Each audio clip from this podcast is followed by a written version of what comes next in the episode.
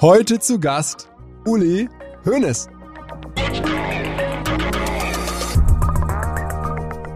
Das ganze Geschäft, was ich dann versucht habe mit aufzubauen, Marketing, Merchandising, all diese Dinge, die heute ja 80 bis 85 Prozent unserer Einnahmen ausmachen, die habe ich natürlich aufgebaut.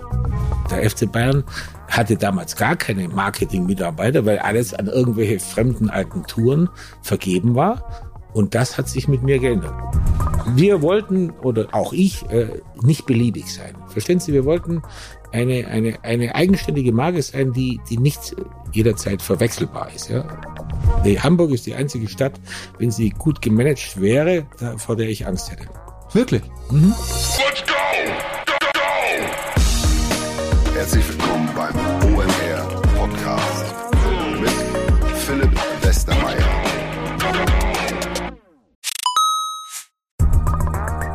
Ihr werdet euch wahrscheinlich fragen, warum unser Partner SalesViewer hier so oft im Podcast wirbt. Aber das ist relativ einfach zu erklären, denn wenn wir hier mittels Podcast Reichweite für SalesViewer erzeugen, dann besuchen natürlich auch hunderte von Menschen die Website von SalesViewer und SalesViewer kann dann mit dem eigenen Tool die Website-Besucher oder deren Firmen vor allen Dingen mit Klarnamen entschlüsseln. Also Podcast-Werbung führt zwangsläufig zu immer mehr Website-Besuchern und Website-Besucher lassen sich in Firmen-Klarnamen von SalesViewer entschlüsseln und zu neuen B2B-Kunden machen. Und natürlich auch wir bei OMR sind sehr zufrieden mit SalesViewer, nicht nur als Kunde, sondern auch als Partner. Wir setzen deren Tool ebenfalls ein zur eigenen B2B-Lead-Generierung und entschlüsseln damit die Website-Besucher von OMR, OMR Reviews oder anderen Tochterfirmen. Man sieht einfach, wer eure Webseiten besucht hat und wofür sich potenzielle Kunden interessiert haben. Neben uns, also OMR, sitzen aber auch noch deutlich größere Firmen wie Stepstone, Avato Systems, Sport5, Talon One oder die Vodafone-Tochter Grand Centrix bereits auf SalesViewer und generieren damit täglich neue B2B-Leads. SalesViewer ist bekanntlich auf unserem hauseigenen Software-Bewertungsportal OMR Reviews das bestbewertete Tool in gleich drei Kategorien und kann jederzeit kostenlos getestet werden. Wer also sehen möchte, wer auf der eigenen Website drauf war und diese Person dann am besten zu Kunden verwandeln möchte, der kann das alles kostenlos ausprobieren. salesviewer.com slash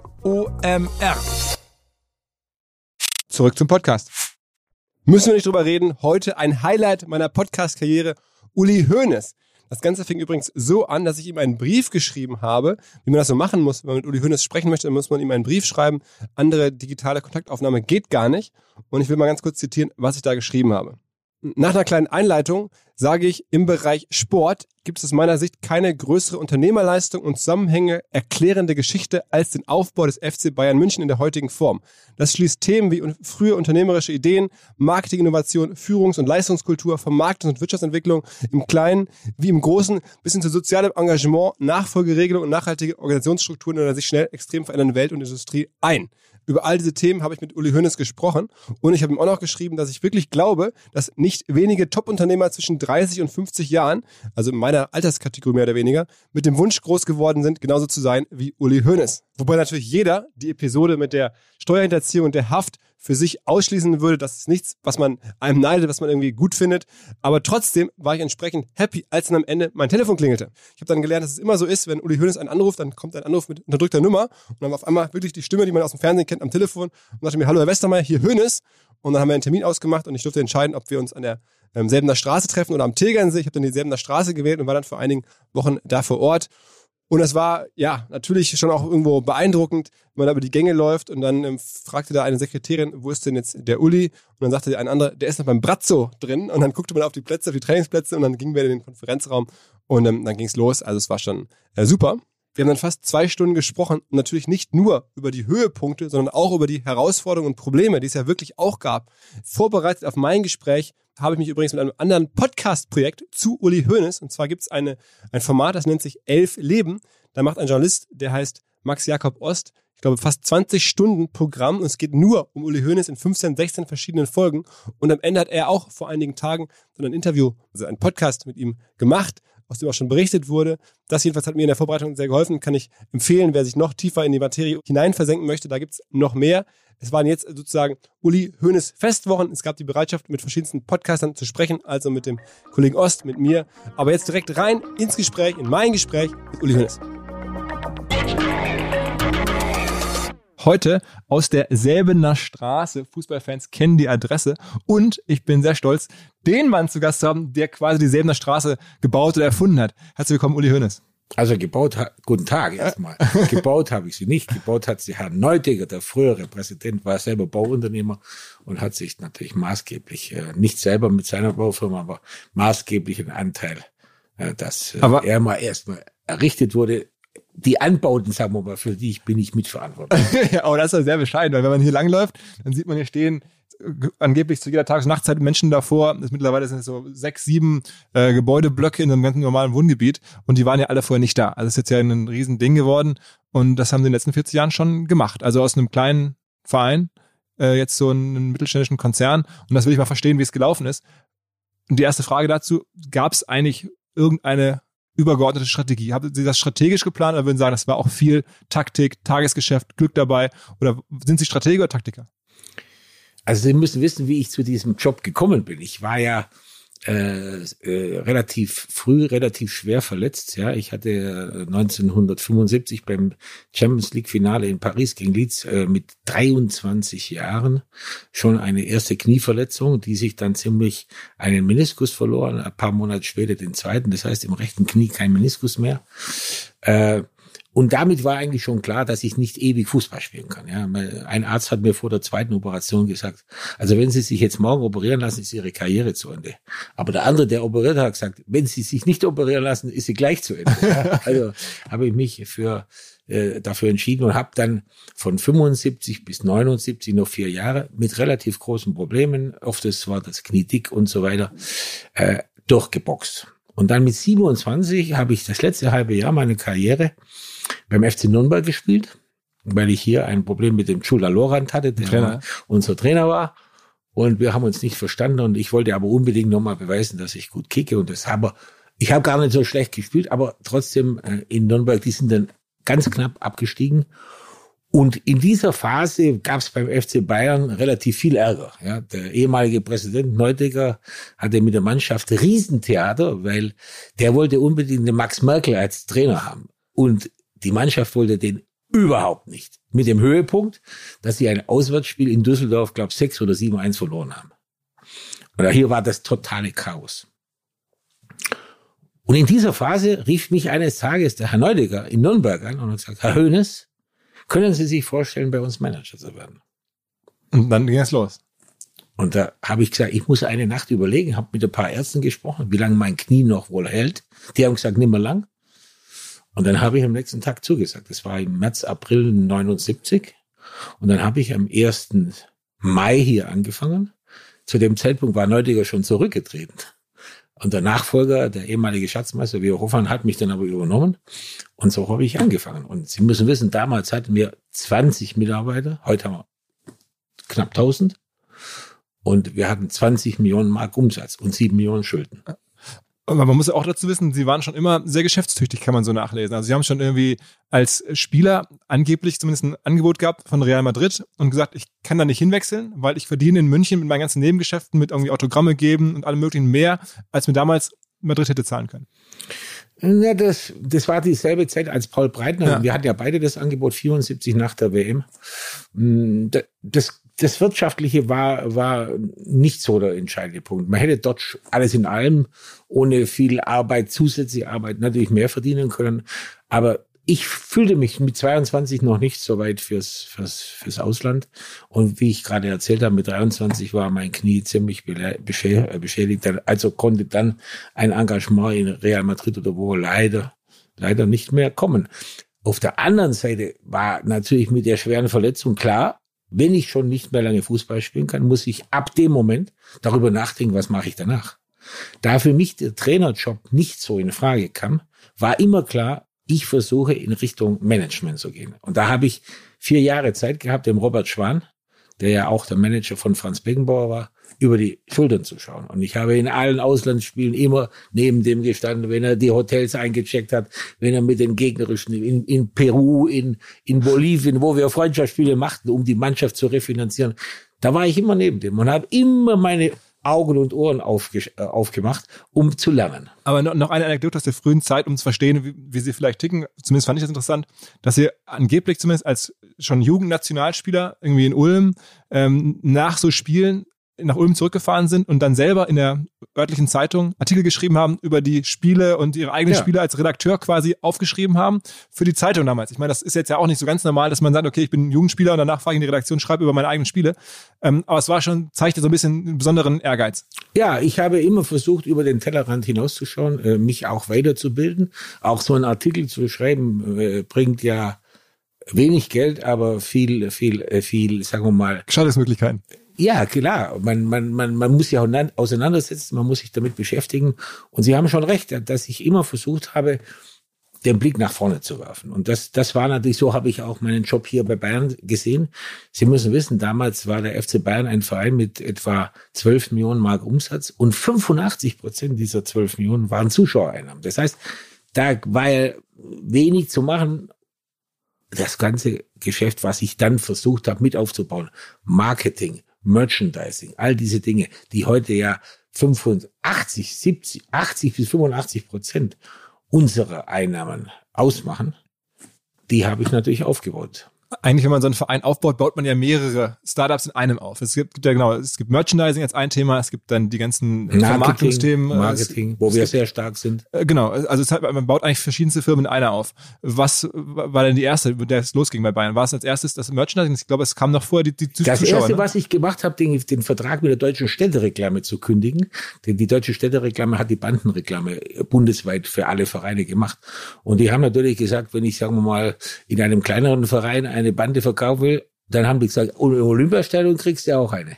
Und dadurch haben sie natürlich für den kleinen Verein mehr Geld gekriegt. Ja. Und das musste geändert werden. Ja? Und als wir dann alleine waren, konnten wir sagen, wir verkaufen die Bande in, im Olympiastadion. Ja? Und so weiter und so fort. Ich habe also von Anfang an alles auf Bayern München zurückgeholt. Der FC Bayern hatte damals gar keine Marketing-Mitarbeiter, weil alles an irgendwelche fremden Agenturen vergeben war.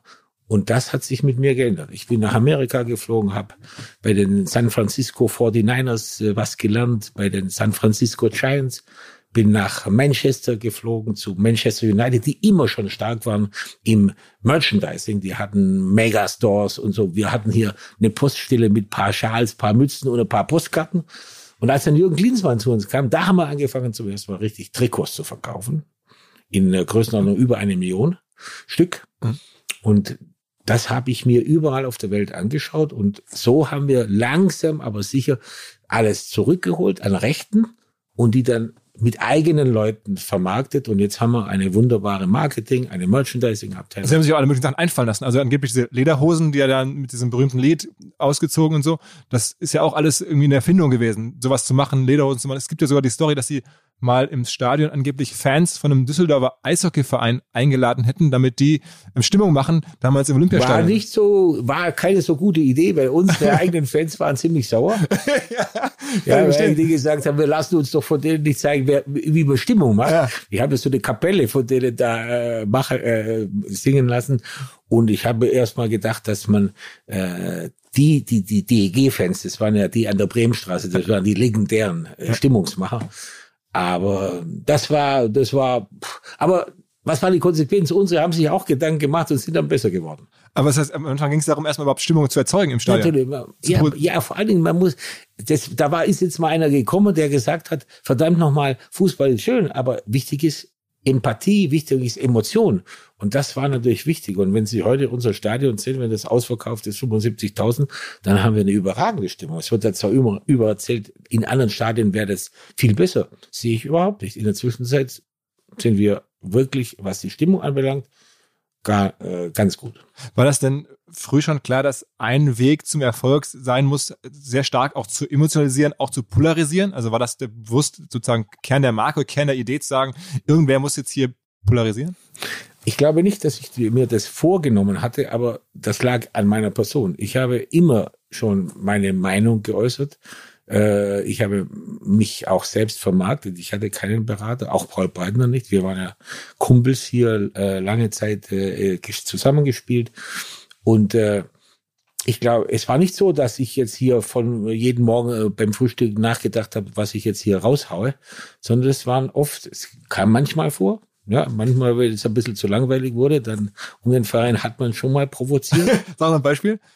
Ja, aber ich meine, wenn, wenn, wenn wir gegen Werder Bremen gespielt haben, habe ich schon ganz gerne mit dem Lemke mich mal angelegt, ja, dass, da, dass da mal was los war, ja. Oder, oder auch mit Daum. Als der wirklich bei Leverkusen und vorher in Stuttgart richtig gut war, dann haben wir den schon provoziert, weil wenn der provoziert war, hat er Fehler gemacht. Okay, aber es war auch Teil, um so Dann hat er seine Mannschaft so da vorne gepusht, dass wir sie gut auskontern konnten. Aber es war auch schon immer, die Idee, ähm, wirklich eine Marke zu schaffen. Also Bayern ist ja wirklich eine Marke geworden. Mittlerweile Genau. ist ein Claim und alles wieder bei einer richtigen Marke. Wir wollten, oder auch ich, äh, nicht beliebig sein. Verstehen Sie, wir wollten eine, eine, eine eigenständige Marke sein, die, die nicht jederzeit verwechselbar ist. Ja?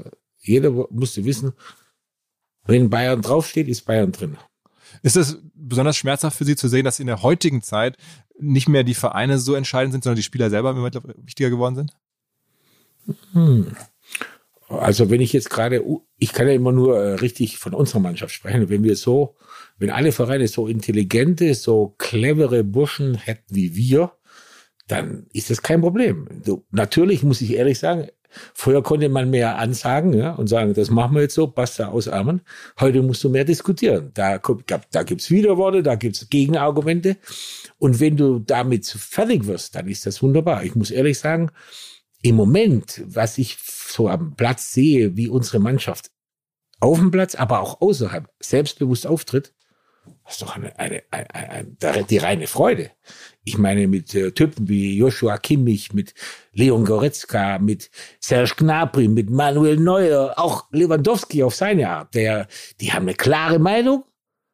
Aber das Wichtigste ist, wenn man das Maul aufreißt, das finde ich gut, aber dann muss man am Samstag die Leistung bringen und das bringen sie. Und wenn das so ist, Maul aufreißen und keine Leistung bringen, dann ist das ein Problem. Aber wenn man äh, seine Meinung sagt, ganz klar sich positioniert und dann so toll sich engagiert, vor allen Dingen Hunger zeigt bis zur letzten Minute, Idealzustand. Aber trotzdem ist es ja so, dass mittlerweile irgendwie die Spieler viel mehr Macht haben am Ende, die Fans den Spielern folgen und nicht mehr den Vereinen, oder? Das würde ich nicht so sehen. Das hängt auch mit den, mit den Verantwortlichen in den Vereinen zusammen. Das ist eine Frage der Autorität.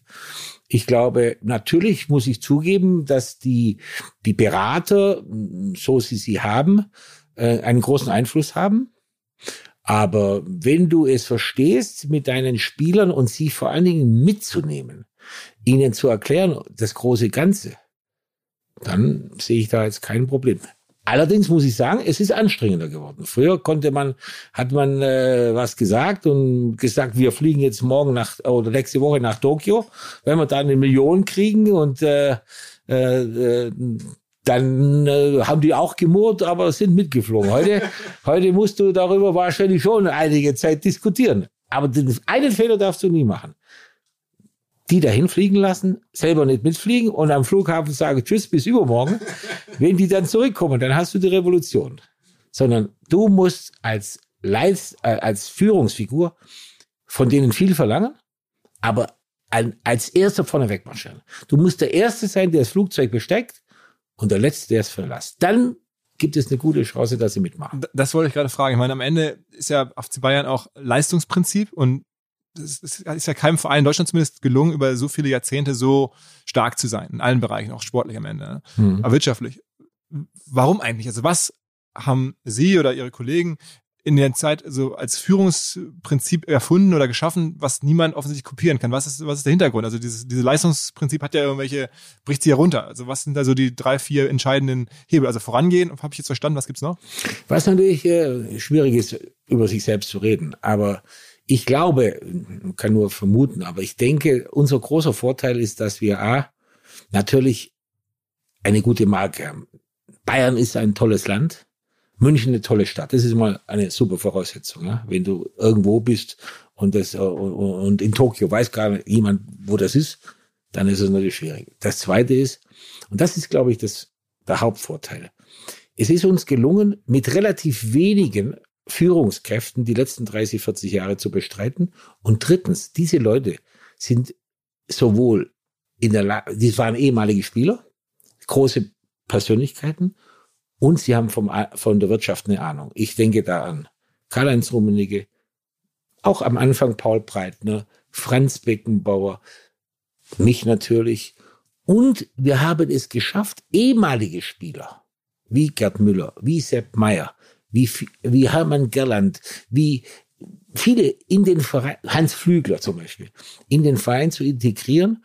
Und darüber hinaus haben wir in unserer Marketing, in unserer Merchandising-Abteilung auf die Dauer Top-Kräfte dazugekriegt.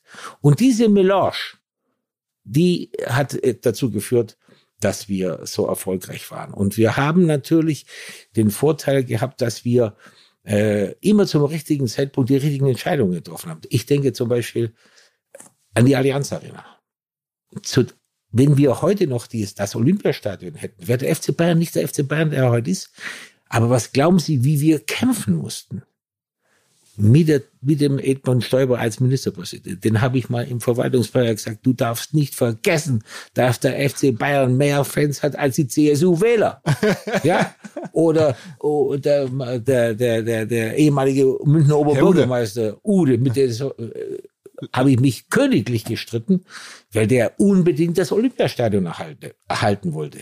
Aber das hätte eine Katastrophe gegeben bisschen Dach. Aber jetzt stellen Sie sich mal vor, im November bei 10 Grad minus sollen die Leute auf der Gegengerade sitzen und sich den Hintern wegfrieren. Aber jetzt, okay, jetzt viele der Elemente habe ich verstanden. Also klare Machtstrukturen, dauerhafte auch Konstanz in den Machtstrukturen, ein Umfeld, ein Stadion.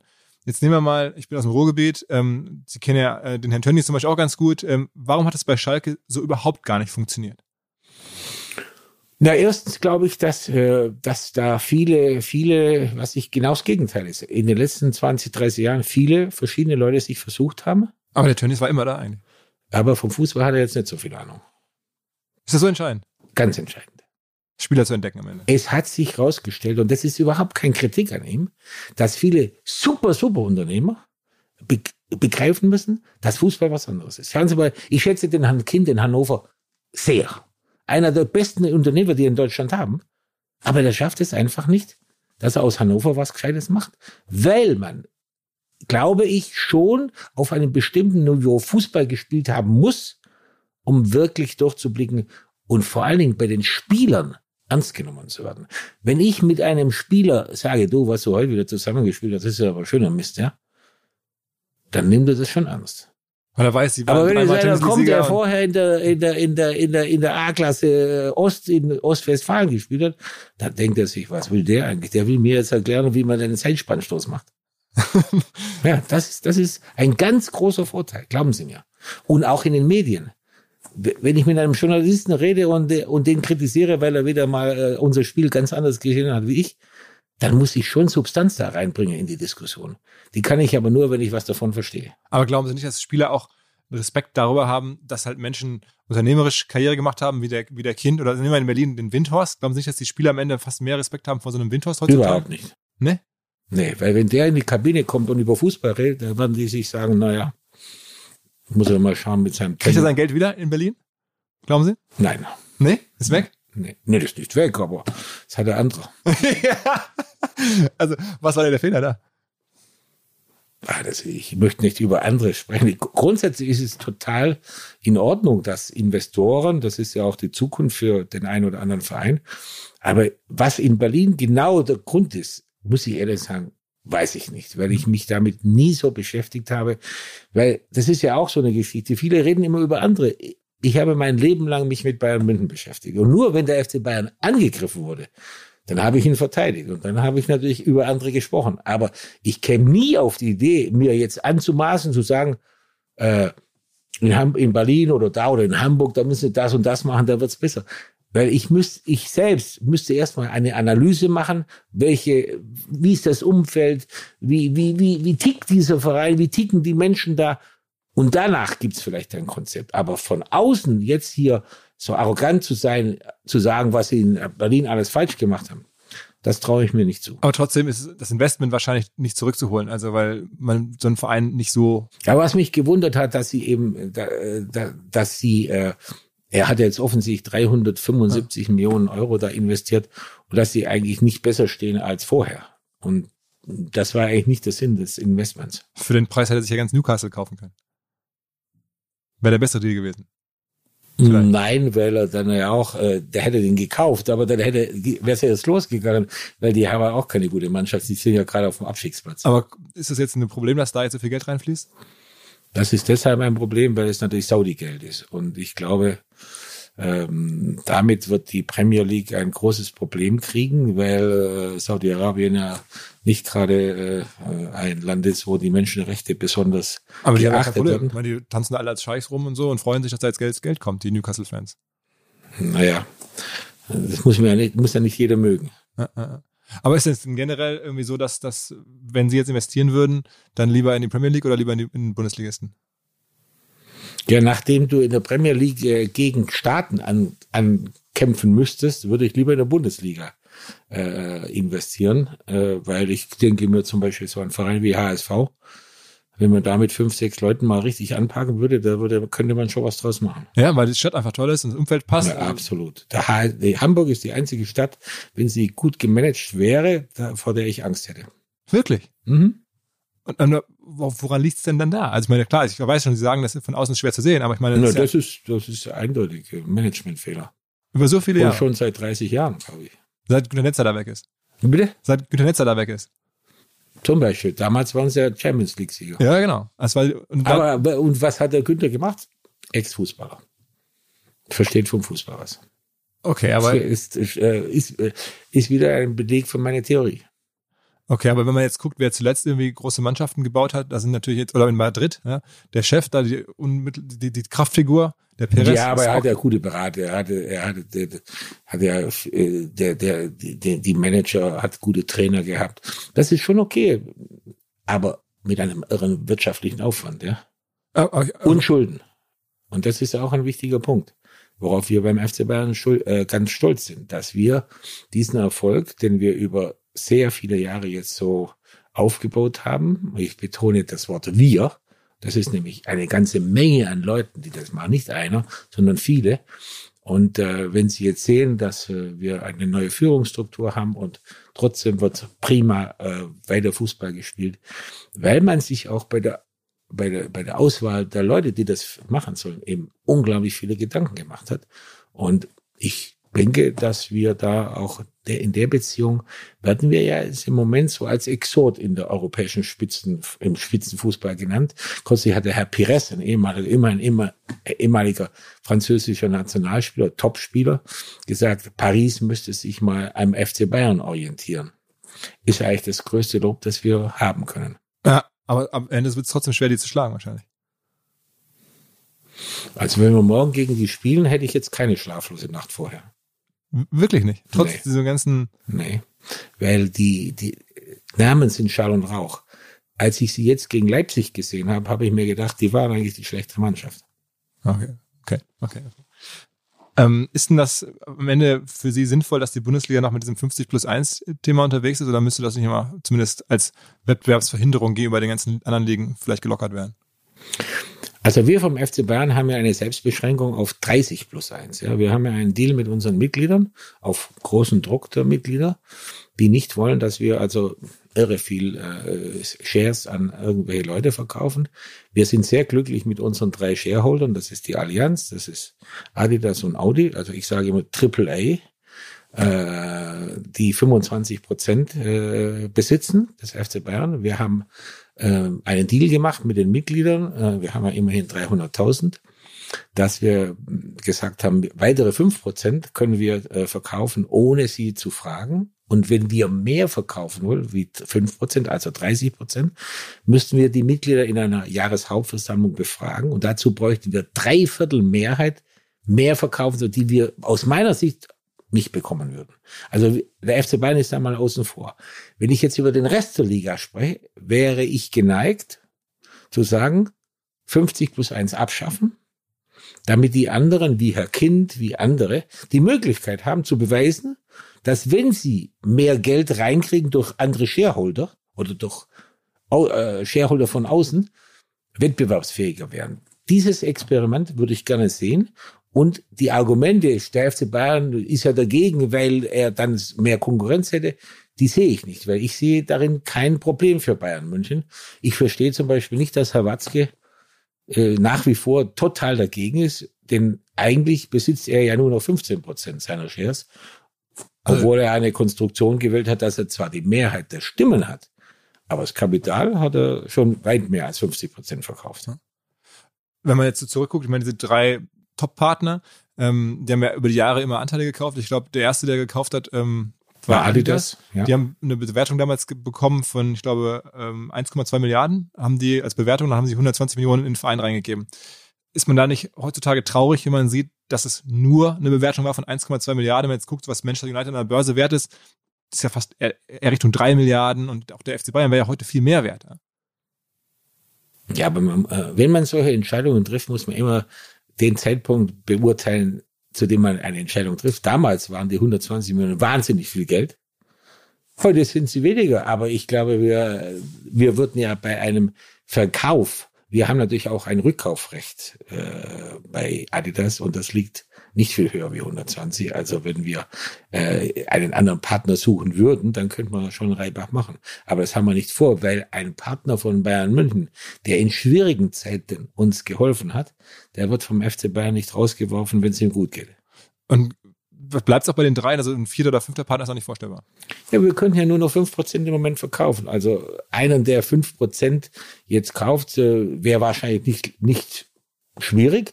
Aber das ist ja nur dann, wäre ja nur dann notwendig, wenn wir unbedingt Geld bräuchten.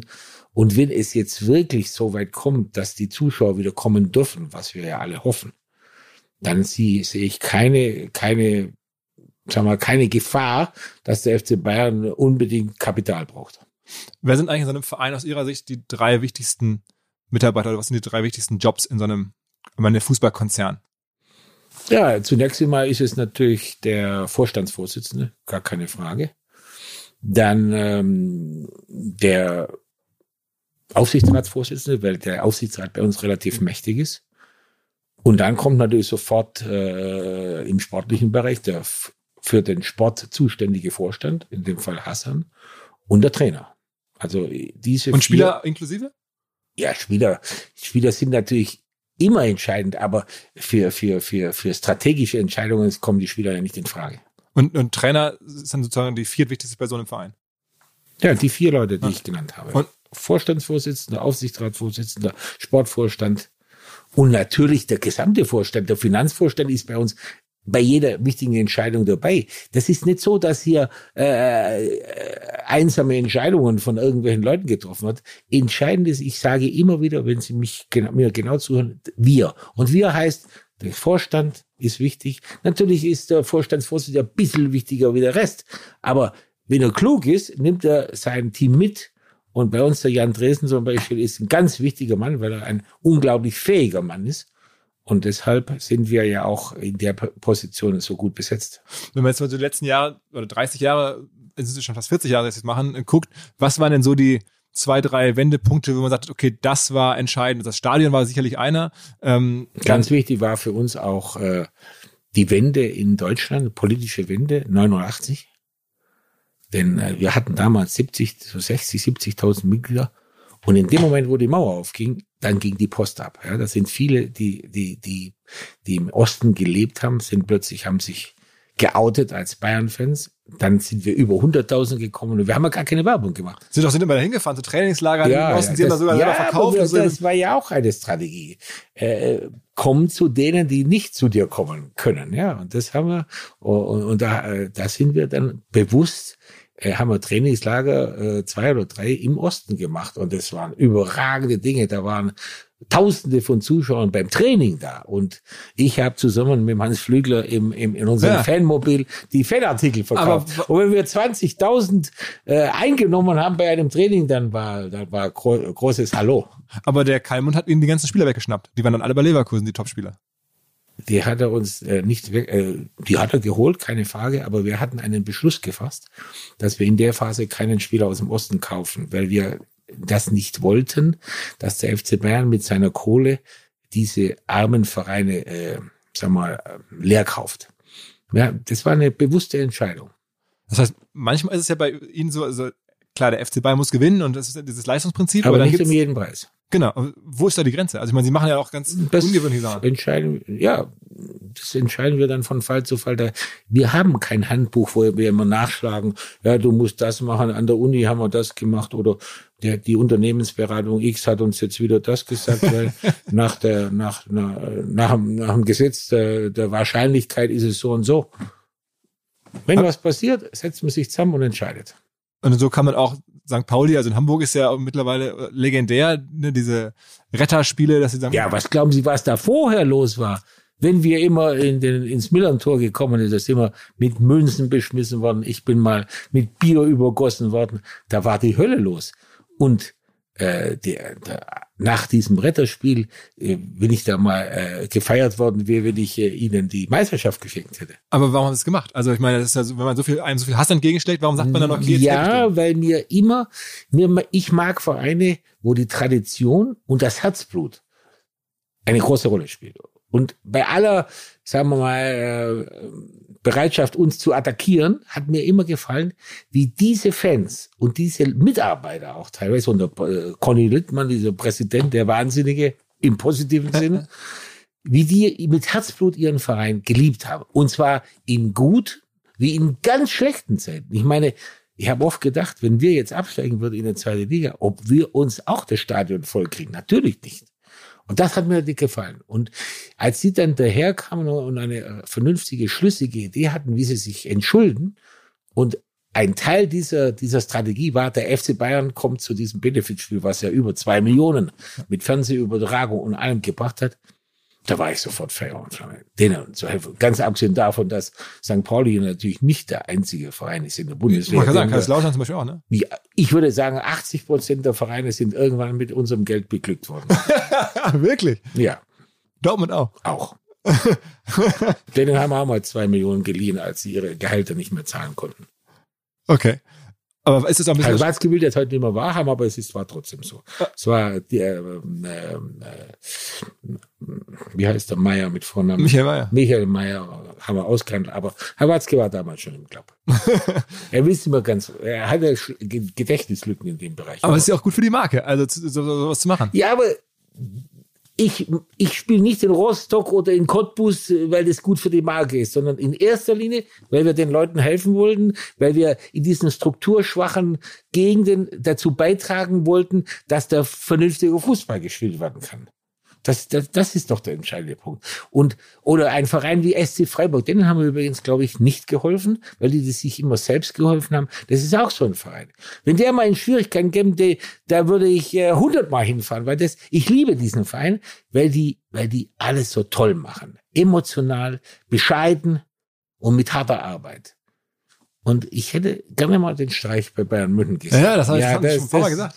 Das, äh, wir, wir hast ja noch nicht, wir haben mal darüber diskutiert, lange, aber haben dann am Ende doch nicht den Mut gehabt, weil er doch, ja, ich weiß nicht, ob es gut gegangen wäre, weil für uns wäre es ein irres Risiko gewesen. Wir hätten gesagt, ja, der hat Freiburg.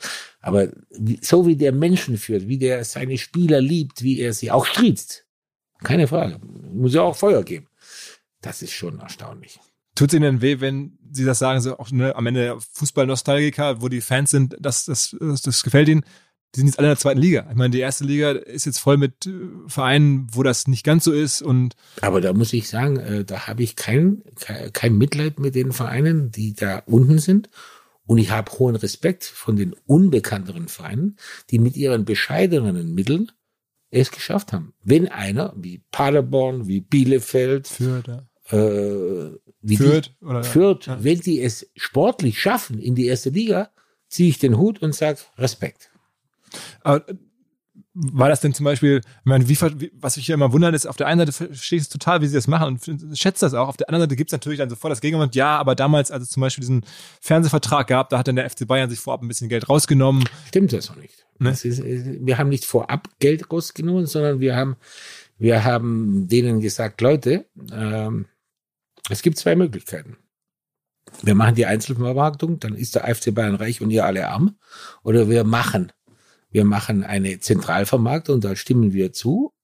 Und am Anfang sollten ja diese Einzelspiele, gab es ja Pay-per-View, nicht Pay-TV, sondern Pay-per-View. Und das haben wir uns garantieren lassen von Kirch. Und als nach einem Dreivierteljahr die anderen festgestellt haben, dass 70 Prozent der Spiele der Leute nur Bayern München schauen und wir dadurch natürlich so viel Geld verdient hatten und die anderen weniger, haben wir Pay-Per-View abgeschafft. Aber wir hatten den Vertrag mit Kirch. Das war das Problem. Wir haben einen neuen Partner hier im Podcast, an dem wir mit OMR auch zu einem ganz, ganz kleinen Teil beteiligt sein dürfen. Die Rede ist von Along, eine Firma, die folgendes Problem löst. Und zwar B2B-Verkaufsprozesse sind sehr kompliziert meistens. Es werden verschiedenste Materialien hin und her geschickt, Präsentationen, Videos, Angebote, Case Studies, Kalkulationen in verschiedensten Iterationen mit verschiedensten Menschen in den jeweiligen Verteilern. Ihr kennt es alle, E-Mail-Schleifen, E-Mail-Ping-Pong. Das macht den Prozess häufig kompliziert und zieht ihn sehr in die Länge. Und vor allen Dingen gibt es gar keine Insights aktuell über das Verhalten der Käufer. Also man sieht gar nicht als jemand, der das Angebot unterbreitet, was auf der Gegenseite so passiert. Und genau das ändert jetzt Along. Die bauen die sogenannten Along Spaces, also digitale Sales Rooms, in denen alle Materialien hochgeladen werden können, in denen sich die verschiedensten Parteien austauschen können. Es entstehen einfach drei Vorteile. Man muss nicht mehr in irgendwelchen E-Mails nachsuchen. Angebotene Lösungen und Zahlen und Grafiken können schnell überall in Meetings geteilt werden. Und als Verkäufer sieht man natürlich, wer wann sich über welche Sachen informiert hat, worauf zugegriffen hat. Und man kann Informationen auch live anpassen. Along funktioniert also hier wie ein Co-Pilot, analysiert das Engagement der Interessenten und stellt sogar Empfehlungen für den nächsten Schritt zur Verfügung. Technisch aufsetzen kann man das alles in wenigen Minuten, auch mit dem jeweiligen eigenen CRM verbinden. Das macht Along. Wir glauben auch deswegen dran, weil es im Bereich Digital Sales Rooms die Nummer eins ist auf unserer hauseigenen Softwareplattform auf OMR. Reviews natürlich alles DSGVO-konform. Wer mehr wissen oder vielleicht eine Demo angucken möchte, alle Infos along space, ein Wort along space, space auch ausgeschrieben, alongspace.com slash OMR. Und wenn ihr jetzt über diesen Link kommt, also als OMR-Hörerin oder OMR-Hörer kommt, dann bekommt ihr drei Monate gratis, wenn ihr für ein Jahr bei Along abschließt. Zurück zum Podcast. Wenn, wenn man so schaut, dass sie, welche Säulen sie aufgebaut haben und auch wie sie immer früh auf so Themen drauf waren. Ne? Merchandise ganz früh, auch eine Fernsehvermarktung ganz früh. Ähm, warum ist bei Ihnen persönlich so Digitalisierung kein so zentrales Thema? Warum haben Sie nicht so viel Spaß dran? Ich habe das Gefühl, so Digitalisierung, diese Themen interessieren Sie nicht so doll. Das ist reiner Zufall. Also grundsätzlich, mich interessiert das natürlich, weil ich, ich verhindere ja gar nichts beim FC Bayern. Wir haben gerade in unserer IT-Abteilung, wie viele Leute 50 oder 60 Leute. Also wir, wir sind äh, Tag und Nacht online. Äh, bei mir zu Hause, meine Frau macht Online-Banking, wir haben einen Computer, mein, mein, mein Büro, mein Büro, nur ich selber. Ich habe ein Apple Handy und ich telefoniere nur damit. Man kann mir eine SMS schicken. Aber aber es gibt ja diese legendären ne, Fax, aber sie wollen halt keine E-Mails empfangen und so. Das ist ja erstaunlich, finde ich, weil sie ja eigentlich mal, Ja, wissen Sie warum? Wenn, erstens, am Anfang war das natürlich auch ein bisschen Bequemlichkeit, aber später, ich sehe viele meiner Freunde und so, oder wenn sie mal äh, drei Tage nicht da sind, dann haben sie 200 E-Mails. Die Zeit, davon sind 85 Prozent Schwachsinn. ja, und die Zeit, die sie dafür verwenden. Und ich sage noch einmal, die paar Leute, die meine, erstens über, ich bin ja, ich bin ja online, über meine Frau, über mein Büro. Also alles Wichtige auf der Welt kommt an mich dran. gucken Sie auch bei Instagram nach, was, es, was ihre Stars, ihre Spieler also posten Überhaupt so? nicht. Nee? Da, die, das ist immer erstaunlich. Wenn ich dann zu irgendwo, zum Abendessen komme und sage, hast du das wieder gehört? Ich hey, was? Und das, das Schöne ist, dann müssen die das alles, alles erzählen. und das ist so unterhaltsam. Ja, ich kriege das alles gar nicht mit. Aber ich denke, bevor der FC Bayern zusammenfällt, dann wird mich schon noch einer anrufen. Aber ist das nicht die neue Zeit, die man verstehen muss auch? Also was da so passiert und wie das funktioniert, Ich auch wie sich. Grundsätzlich haben Sie vollkommen recht. Wahrscheinlich muss man das. Aber je weiter die Zeit voranschreitet, werden am Ende die, die wenig machen, das werden die Gescheiteren sein. Meinen Sie wirklich? Ja. Wenn ich jetzt diese neuen Themen, also ich, ich probiere mal jetzt mal aus. Also ich, äh, ich bin zum Beispiel, ich stelle fest, dass ich selber in mir total ruhe, weil ich in das Ding gar nie reinschaue. Aber wenn ich viele Freunde oder so sehe, die äh, 60 Prozent ihrer Zeit in ihr, in ihr, in ihr Handy reinschauen und, oder in ihren Computer, dann denke ich mir, in der Zeit kann ich viele vernünftige Dinge tun. Aber es ist ja auch so, dass zum Teil irgendwie mannschaftsinterne Dinge aus den sozialen Medien wieder in die Mannschaft rein und zurück und dass man dann auch einen Verein. Ja, aber 80 Prozent davon will ich gar nicht wissen. Weil, weil sie mich nur aufregen würden und dann geht mein Blutdruck hoch und das ist nicht gesund. Sind Sie dann an diesen ganz hippen Sachen dran? Verfolgen Sie zum Beispiel, was also NFT, gibt es diese Firma So Rare, von der Sie vielleicht gehört haben, die machen jetzt so digitale Sammelkarten, Milliardenunternehmen, so Startups in diesem ganzen Bereich. Ist das was, was an Ihnen vollkommen vorbeigeht? Oder? Das geht mir an, an, an mir persönlich vorbei, aber ich hoffe nicht am FC Bayern, weil dafür haben wir tausend Mitarbeiter, die sich mit diesem Thema Also beschäftigen. Aufsichtsrat. Ja klar, aber äh, der Aufsichtsrat schaut, dass das große Ganze äh, funktioniert und die müssen ja dann irgendwann berichten, ob sie äh, an dem, in dem Geschäft ein, ein Sinn sind oder Tokens oder Bitcoins. Ja, ja, genau. Darüber wird ja darüber diskutiert, ja. Und ich habe, ich werde einen Teufel tun, das zu verhindern. Aber das sollen die anderen machen und sollen Aber haben Sie eine Meinung dazu? Also zum, nehmen wir mal das, das Thema so Bitcoin oder sowas, ist das, was Sie, was Sie sagen? Wir sind ja nun sehr wirtschaftlich interessiert. Richtig, bin ich sehr skeptisch. Ja? weil, auch, weil, weil es erstens äh, sehr umstritten ist, ja, um sehr viel Umweltschäden, weil man braucht ja viel Energie. Aha. Zweitens äh, Geldwäsche, äh, Anonymität, ist ja genau das, was wir in unserer Gesellschaft nicht unbedingt brauchen. Mafiöse Gelder, äh, Drogengelder werden dabei gewaschen. Weiß ich nicht, ob da der FC Bayern unbedingt dabei sein muss. Dann gibt es äh, noch ein Problem, dass, äh, dass natürlich auch Daten da äh, von unseren Fans äh, weiter äh, irgendwie weiterkommen irgendwann. Und ich schütze eigentlich unsere Mitarbeiter. Ich will eigentlich nicht. Das ist ja auch das Hauptproblem. Heute sind Daten ja was ganz Wichtiges. Aber unser Fan, den sehe ich nicht als Melkkuh, der mich unbedingt was verkaufen will. Das soll er selber entscheiden. Wenn er bei uns ein Trikot kauft, soll er es kaufen. Wenn er bei uns äh, ein paar Schuhe kauft, Fußballschuhe, soll er es kaufen. Aber ich will ihm nicht jeden Tag einen Brief schreiben, ich habe deine Adresse von da und daher und jetzt musst du, und wir haben nicht ein Paar Schuhe, sondern fünf Paar Schuhe, sondern der soll mein Fan sein, weil wir einen guten Fußball spielen. Und den will ich nicht äh, permanent ähm, mit irgendwelchen Dingen äh, konfrontieren, die er unbedingt kaufen muss. Und das ganze Gaming-Thema, also viele Vereine, auch international, setzen ja sehr stark auf ne, so Online-Spiele und das ja, auch sind wir ja auch äh, Mhm. am Rande dabei.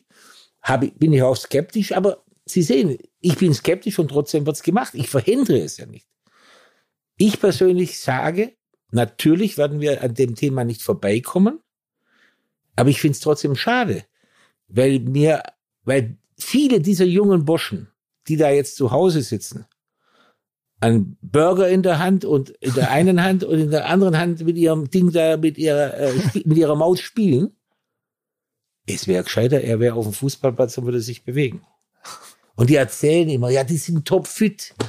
Dann sage ich immer, einer, der drei Zentner wiegt, kann genauso gut sein wie einer, der 50 Kilo wiegt. Und das, das können die mir alle nicht klar machen. Und was, und es wird ja auch so eine, so eine, so eine Welt suggeriert, die ja nicht so ist. Die Leute glauben zum Schluss, ja, jetzt habe ich heute den Luca Toni in der Halbzeit ausgetauscht gegen den XY. Und im wirklichen Leben hat es ja der Van Gaal auch mal gemacht, den Luca Toni ausgetauscht. dann ist er aber nach Hause gegangen in der Halbzeit und am Montag nicht zum Training gekommen. Und das ist dann die Realität, die ich, die ich mag an dem Fußball. Was war, Emotionen. ich meine, Sie haben ja auch wirklich Emotionen immer reingebracht. War das mit dieser damals mit dieser Abteilung Attacke, die es gab, war das für Sie bewusst gemacht, um halt auch Emotionen zu schüren oder war das eher um den Wettbewerb äh, zu schwächen? Überhaupt nicht. Ich habe immer versucht, wenn ich attackiert habe, zu 98 Prozent war es, den FC Bayern zu schützen. Weil ich habe, das mache ich ja bis heute, dass ich Journalisten anrufe und sie beschimpfe. äh, wenn ich das Gefühl habe, der FC Bayern oder Teile des Vereins, Spieler, Trainer, Vorstände werden ungerecht behandelt, ja? Dann muss man mal was sagen. Ich habe zum Beispiel den Lothar Matthäus kürzlich angerufen und gesagt, was hast du da eigentlich für einen Schwachsinn erzählt, dass der FC Bayern in der Breite der am schlechtesten aufgestellte Verein in der Bundesliga ist, also der, von den Spitzenvereinen. Ja, du, Leipzig und Dortmund. Und das habe ich ihn natürlich angerufen nach unserem 3-1 in Leipzig. da hat er wenig Argumente gehabt. Und wenn Sie jetzt die Champions League Entwicklung gerade erleben, ja, was die Woche wieder los war, und dann, wenn ich dann das, wie, wie jetzt in Lissabon, sehr gutes Fußballspiel von beiden Seiten, wenn ich dann in der Halbzeit sehe oder letzten 20 Minuten, was da bei uns auf der Bank noch kommt, was wir, dann kommt der Knabri rein, dann kommt der, dann denke ich mir, dieser Lothar. Ja? Da will er mir erklären, dass wir in der Breite nicht gut aufgestellt sind. Dabei haben wir noch fünf Nationalspieler, die wir jederzeit einsetzen können und die anderen haben ein Problem.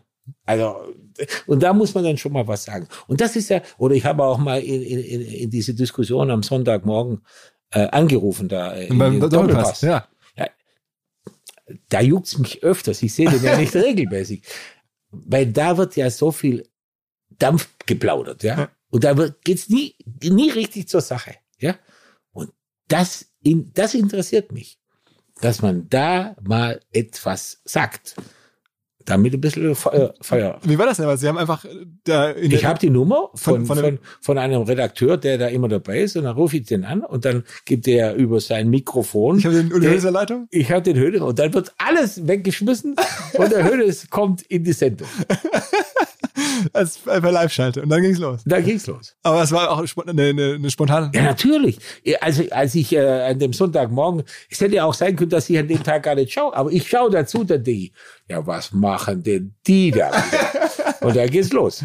Aber es gibt auch, sagen wir mal, so bewusste Ausbrüche, wo sie vorher genau sich aufgeschrieben haben, jetzt lasse ich mir vor und jetzt gehe ich ins Interview. Also aufgeschrieben geschrieben bestimmt nicht, aber vielleicht mir vorgemerkt. Ja, also da gibt's doch auch legendäre Beispiele, wo sie nachher gesagt haben, dass das war bewusst so. Ja, aber ja, klar, aber nichts aufschreiben. Habe ich alles im Kopf. Okay. Was, was war denn ansonsten sozusagen, jetzt, man sind ja auch irgendwie, kann ich schon sagen, ich, marketingmäßig sehr, sehr erfolgreich, sehr, sehr geschickt. Was war denn noch so die äh, entscheidenden oder die ungewöhnlichsten Moves, die sie so gemacht haben? Weil Ich meine, die Eishockey-Fans ins Stadion zu bestellen, ist ja schon mal eins. Dann die Lederhosen zu machen, ähm, zu polarisieren, eine Marke aufzubauen. Aber ich habe das Aber Gefühl, da das Entscheidende ist, dass, da, was, was ja auch ein ganz wichtiger Punkt ist, den wir nicht an die große Glocke hängen, aber der, einer der wichtigsten Punkte bei- beim FC Bayern ist, dass wir, glaube ich, ein bisschen in, in dem Bereich Nachhaltigkeit ganz stark, ja, was ja heute eine ganz große Rolle spielt. Da haben wir eigene Leute, die sich drum kümmern. Und was ich, das Wichtigste sind, ich glaube, wir sind der sozialste Verein in der ganzen Welt. Aber wir reden nicht unbedingt drüber. Verstehen Sie? Wenn, wenn zu meiner Zeit äh, irgendwo, ich kann mich erinnern, da war dieser Flugzeugabsturz in Re- Remagen. Ja, aber da wurden nicht äh, 15 Workshops und, und drei, drei Besprechungen gemacht, sondern da hat man zusammen, da müssen wir helfen. Und dann hat auch vielleicht der Trainer gesagt, ja, wir können doch am Samstag immer Bundesliga spielen, dann können wir dann am Sonntag noch äh, so ein Benefitspiel machen. Ja, doch, haben wir. Ja, dann sind wir da hingefahren. Und du musst zeigen, dass bei aller Abgehobenheit, die der Fußball ja teilweise hat, dass wir Menschen sind und dass der Mensch, der kleine Mann, der ein Problem hat, dem muss geholfen werden, wenn es irgendwie geht. Das kannst du nicht, jeden Tag machen. Aber bei bestimmten Events oder bestimmten Vorkommnissen, jetzt auch, wir machen ja jetzt auch wieder was für die Opfer da von der, von der Flutkatastrophe.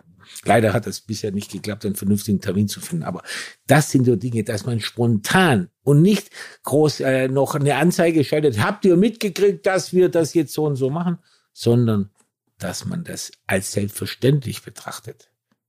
Und ich glaube, möglichst nicht dafür, da, darüber reden. Aber, also ich, ich kann es ja sa- sagen, weil in der Recherche habe ich schon gesehen, Sie haben ja eine Stiftung, die Sie ganz, stark fördern, Dominik Brunner Stiftung, ne? Das ist ja nur eine von sechs oder sieben. Ich, Okay. ähm, ich, ich, alle meine Einnahmen, die ich gerade auch für, für, für Vorträge, für, als ich bei RTL äh, Co-Moderator war, das, das gebe ich fünf, sechs. Dazu gehört die Dominik Brunner Stiftung, äh, bis, das ist diese Obdachlosenzeitung in München am, äh, äh, dann, dann die Kinderträume, dann ähm, ei- eine Stiftung in Südafrika, eine Schule, mache ich ganz viel, ja, äh, Kinderschule. Hope and Light heißt die. Dann Antenne Bayern hilft, da bin ich im Kuratorium. Ja, also das sind fünf, sechs Stiftungen, die ich übers Jahr mit all diesen Dingen beglücke. Oder der, der, der Christian Springer, dieser, dieser Kabarettist, der hat Orienthelfer e.V., als da im Libanon die Geschichte äh, hat der FC Bayern ganz spontan 200.000 Euro gespendet und ich auch Geld gespendet. Also einfach da was tun, wo es notwendig ist. Und wie gesagt, alle meine Einnahmen, und das sind sehr große Einnahmen, über zehn Jahre hinweg gehen in diese Richtung. Wenn man über Geld spricht. Einnahmen aus, aus allen Bereichen des, des, der Werbung oder, oder, oder meiner Vorträge. Also wenn man über Geld spricht, ich meine, Sie haben ja selber eine Firma gebaut von sieben, acht Millionen Umsatz jetzt auf, auf sechs, 700 Millionen Umsatz. Ähm, trotzdem war ich jetzt persönlich überrascht, als man lesen konnte, ne, im Rahmen der, der äh, Steuerthematik, die Sie ja hatten, ähm, wie viel privates Geld Sie da auch eingesetzt haben. Das ist ja schon wahnsinnig viel. Also da, da dachte ich, wie kann das eigentlich sein? Sie sind ja aus der Spielergeneration. Wenn Sie heute äh, 25 wären, dann würden sie wahrscheinlich 20 Millionen verdienen können mit der mit dem äh, Profil äh, Weltmeister, Europameister und so. Aber damals war es ja noch recht klein. Äh, Ich meine, als FC Bayern-Chef verdient man ja auch nicht so so viel, dass man ja auf einmal mit 20, 30 Millionen, sagen wir mal, arbeiten kann. Wo kam das eigentlich alles her? Zunächst einmal ist es natürlich richtig, dass es äh, eine Scharte in meinem Leben ist, die, die, wo ich einen Riesenfehler gemacht habe. Klar. Gar keine Frage. Das ist also, aber ich war ja immer schon, äh, ich war ja immer schon, äh, sagen wir, ganz geschickt in, in diesem Bereich äh, Kapitalmärkte. Und äh, viel, äh, damit habe ich mich sehr oft nebenher beschäftigt. Und am Ende mehr verdient er auch offensichtlich als Und als, Sie müssen natürlich wissen, ich weiß nicht, ob Sie Profis sind, äh, man, man, man kann ja, äh, gerade wenn man Devisen spekuliert, äh, äh, spekuliert wird man ja gehebelt. Ja. Ja, wenn Sie 20 Millionen spekulieren, brauchen Sie nur 10 Prozent Einschuss, ja. Wenn der weg ist, ist er aber weg. Ja, ja. Dann ist auch die Position weg. Aber so ist es halt entstanden. Und eine Zeit lang war ich sehr, sehr erfolgreich und leider danach nicht mehr. Und meine Steuerproblematik ist ja verrückterweise so entstanden. Ich habe am Anfang viel Geld damit verdient, am Ende alles wieder verloren. Aber die Verluste konnte ich nicht mit den Gewinnen verrechnen und daraus ist die Steuergeschichte entstanden. Aber war ein Riesenfehler, gar keine Frage. gucken Sie sich an, was, ähm, was heute passiert. Ich meine, es gibt ja die ganzen neuen Trading-Apps, wo viele Leute sollen ja auch an die Börse gebracht werden, Ja. bewusst. Man sagt ja auch, das ist für zur Altersvorsorge Das ist wichtig. gut, aber ich bin in der Beziehung ganz konservativ. Ich habe nach wie vor, äh, manage ich mein Kapitalvermögen, aber da bin ich ganz konservativ. Ich kaufe nur einzelne Titel, keine ETFs, keine, keine Fonds. Äh, ich habe zwei, drei Banken, die ein Geld für mich verwalten, aber den Rest entscheide ich ganz persönlich. Meistens montags, weil ich am Wochenende viel gelesen habe. Ach, wirklich? Also das heißt, selbst ETFs, wo man das Risiko ja bewusst versucht zu streuen, würden Sie nicht machen. Ich gehe immer auf eine Aktie und ich sage, heute kaufe ich die oder nächste Woche die. Wobei ich in diesem Bereich sehr, ich habe heute in meinem Depot Aktien, die ich schon 10 oder 15 Jahre habe, ja. Ich bin da ziemlich konservativ. Ich schaue sehr stark auf Divid dividendenstarke Titel. Ist kein, kein Geheimnis, dass ich Freund der Allianz, der Telekom und so weiter bin und damit ist man ja nicht so schlecht gefahren. Haben Sie denn den ganzen Digitalfirmen Goldrausch auch ein bisschen mitgemacht? Nein, Amazon, Google, nein. Facebook, Leider nicht. Apple? Leider nicht. Das heißt, Ich habe zu meinem Sohn die Woche gesagt, ich hatte mal eine riesige Menge Microsoft bei 23. Die sind jetzt 360. Ja, Stellen Sie sich mal vor. ja Wertfahrt Da brauche ich jetzt nicht mehr hier sitzen, da wäre ich irgendwo in Florida. Aber so ist es halt, ja. Ich, und ich bin, ich bin auch kein, ich, ich bin auch nie einer, der, der irgendwas kauft, wenn dir einer sagt, du musst jetzt das und das kaufen. Mach ich nicht. Weil äh, ich will wissen, was da dahinter steckt und so weiter und so. Und was ich auch nie mache, Firmen zu kaufen, äh, wo, wo ich weiß, der, wo ich den Besitzer kenne. Ja, wegen Insiderwissen. Das ist, äh, ich habe zum Beispiel nie eine Adidas-Aktie gehabt. Weil das gelaufen. war, es, ja, super wäre das gewesen. Aber es wäre immer die Gefahr gewesen, dass man da vielleicht doch was. und das war auch bei den Hebelgeschichten auch so, dass Sie einzelne Titel dann gehebelt haben. Also nee, ich habe nur bei, bei die, die, bei damals war es ja Devisentermin. Ah, okay, da da ging es nicht Titel, sondern ging um Dollars, Euros, Schweizer Franken, Yen. aber, aber das, das war jetzt ja dann eher wirklich rein Lust, weniger das jetzt. war Zockerei. das war Zucker. Aber bei den Aktien ähm, ist es schon so, dass Sie dann äh, Zeitungsartikel lesen oder selber irgendwie Ich lese unglaublich viel Wirtschafts, äh, Wirtschaftspresse. Äh, Presse. Mhm. Und ich habe natürlich bei den einen verschiedenen Banken über, überall Spezialisten, mit denen ich mich berate. Mhm. Aber da kann keiner entscheiden, was zu tun ist. Das mache ich schon selber. Und welche Firma, wenn man jetzt die letzten 20, 30 Jahre zurück, Sie machen das schon länger, hat Ihnen am meisten eingespielt? Also was war so der erfolgreichste Titel, der Kauf, den Sie ja gemacht haben? Wenn man alles zusammenzählt, mit, mit, mit allen, mit, mit den Dividenden, die Allianz. Die Allianz. Mhm. Hat die so einen Wertzuwachs erlebt in den letzten, Mhm. hab ich jetzt nicht so im Blick. Ja. Okay. Ja, vor allem, Sie- Sie dürfen ja nicht vergessen, die rentieren mit 4, 5 Prozent. Wenn Sie das auf 20 Jahre hochrechnen, dann sind das schon mal 80. Und ihre eigene äh, Fabrik, was man ja auch über sie wissen muss oder Meine. Ex-Fabrik. Warum? Die gehört ja jetzt meinen Kindern. Ja, okay, aber sie haben die ja gebaut. Ja, 100 Millionen- aufgebaut mit einem Partner. Genau, genau. Ähm, also ein, Fleischproduzent, äh, Wurstproduzent, ähm, Hove heißt, heißt die, sitzt in Nürnberg, ne? Ich sitze in Nürnberg, muss in Nürnberg sitzen, weil wenn du original Nürnberger Rostbratwürste produzierst, dann muss die Fabrik in den Stadtgrenzen von Nürnberg sein. Weil das ist eine geografisch geschützte äh, für, äh, Produkt, europaweit geschützt. Und dann gibt's diese Einschränkung. Und Also in 100 München könnte man keine Nürnberger produzieren. 100 Millionen Umsatz. Nicht ganz, aber ich schätze mal knapp 90, so 85, 90. Also das ist meine schon ein richtig, also solider. Von null, von null. Ja, wollte ich ja sagen. Das ist ja eigentlich eine Unternehmerleistung nochmal so parallel. Mhm. Ärgert man sich manchmal, dass Wobei ich sagen muss, äh, seit äh, etwa, äh, mein Sohn macht das jetzt 20 Jahre, ja, und er hat einen großen Beitrag geleistet. Dass die, ich habe die aufgebaut mit einem Partner, der leider dann schwer krank wurde und später starb. Und als der leider gestorben ist, habe ich es erst mit einem Geschäftsführer oder ein, zwei Geschäftsführern versucht, weil ich ja bei Bayern wurde immer größer, ich hatte weniger Zeit. Das hat nicht so funktioniert und dann musste eines meiner Kinder einspringen. Ich dachte zuerst an meine Tochter, die älter ist, die BWL studiert hat, aber dann hat der Junge mit einer Banklehre der Landesbank mit 21 das gemacht und der macht das sensationell und hat aus der Firma wirklich eine Perle gemacht. Wie ging das eigentlich los? Also ich meine, man könnte ja meinen, ihre Eltern. Tellerwäschergeschichte. Tellerwäschergeschichte. Aber es ist nicht irgendwie aus dem Elternhaus oder so, sondern es ist wirklich, wirklich bei Null gegründet. Wir hatten zu Hause, ja, wir hatten, äh, ich hatte eine gewisse Ahnung, aber nur ganz marginal, äh, hatte ich natürlich, weil die Eltern eine Metzgerei hatten. Und ich hatte für einen anderen Freund, äh, äh, die Firma Hudek ist ja bekannt hier, eine große Firma, der hat mich mal gefragt, sag mal, äh, Uli, du kennst doch die Leute von Aldi, weil ich mit denen 78 mal ein WM-Buch gemacht habe. ja, äh, was ja so ein Desaster war, weil Deutschland ja gegen die Österreicher ausgeschieden ist. Und ich auch noch vier Wochen vorher verletzt wurde, Muskelfaserriss. Ich wusste gar nicht, was das ist, aber ich konnte nicht zur WM. Und trotzdem bin ich dann vier Wochen nach aus Argentinien gefahren, habe das Buch äh, mitgemacht, äh, äh, Artikel geschrieben. Aber das Buch war dann ein Riesenflop. Deutschland ausgeschieden. Aber die Leute von Aldi, die waren offensichtlich begeistert, dass ich trotzdem am Ende dann Autogrammstunde gemacht habe. Alles Dinge, die ich hätte nicht, hätte nicht machen müssen. Und so hat er mich mal gefragt, du, du kennst doch die Leute von Aldi, kannst du mir mal helfen, Wurst dort zu verkaufen? Ja, und irgendwann bin ich mit dem da hingefahren und dann hat er, haben wir Leberkäse verkauft und so weiter. Und nach einiger Zeit, das war Anfang der 80er Jahre, hat der Einkäufer den Dr. Hude gefragt, sagen Sie mal, können Sie original Nürnberger Rostbratwürste liefern? hat er gesagt, nein, weil meine Fabrik ist in Starnberg, die ist nicht, nicht in Nürnberg. Das war so äh, in meinem Hinterkopf und Wochen oder Monate später traf ich meinen Freund Werner Weiß, den ich kennengelernt habe in dem halben Jahr, in Nürnberg. als ich in Nürnberg Fußball gespielt habe.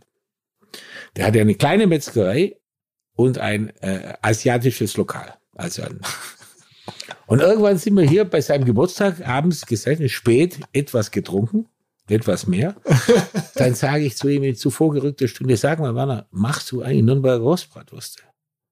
Ja. Ja, wie viel? Ja, 50 Kilo am Tag. 50 Kilo. Du musst Tonnen machen. Mach mir mal ein Muster. Und dieses Muster habe ich dann nach Mülheim geschickt, zu Aldi Süd.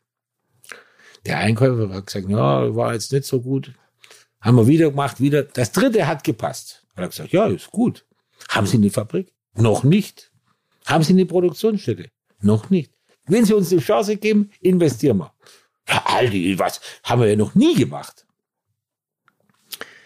Dann wurde ich irgendwann zum obersten Einkaufschef von Aldi zitiert, ein gewisser Herr Thiemann, so ein ganz Forscher.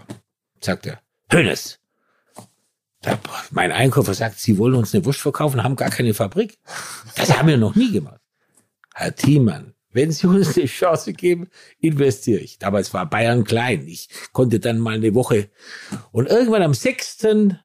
März, werde ich nie vergessen, 85, kriegte ich um 18 Uhr im Trainingslager mit der Mannschaft, abends haben wir gegen AS Rom gespielt, einen Anruf von diesem Team an. Also, Hönes, wir haben uns jetzt entschieden, wir geben euch eine Chance. Zwei Lager, bei Aldis jeweils Lager beliefert etwa 60 Läden. Langenselbold und Mürfelden bei Frankfurt. Kriegt ihr sechs Monate. Wann könnt ihr liefern? 6. März. Habe ich kurz überlegt, habe ich gesagt, am 15. April. so sechs Wochen später. Und dann habe ich bei Bayern eine Woche Urlaub genommen, bin mit meinem Partner durch die Lande gezogen, haben wir Maschinen gemietet, Mietkauf gemacht. Er hatte schon seinen Meister aus der Metzgerei abgeliefert. Wir haben 15 Leute eingestellt.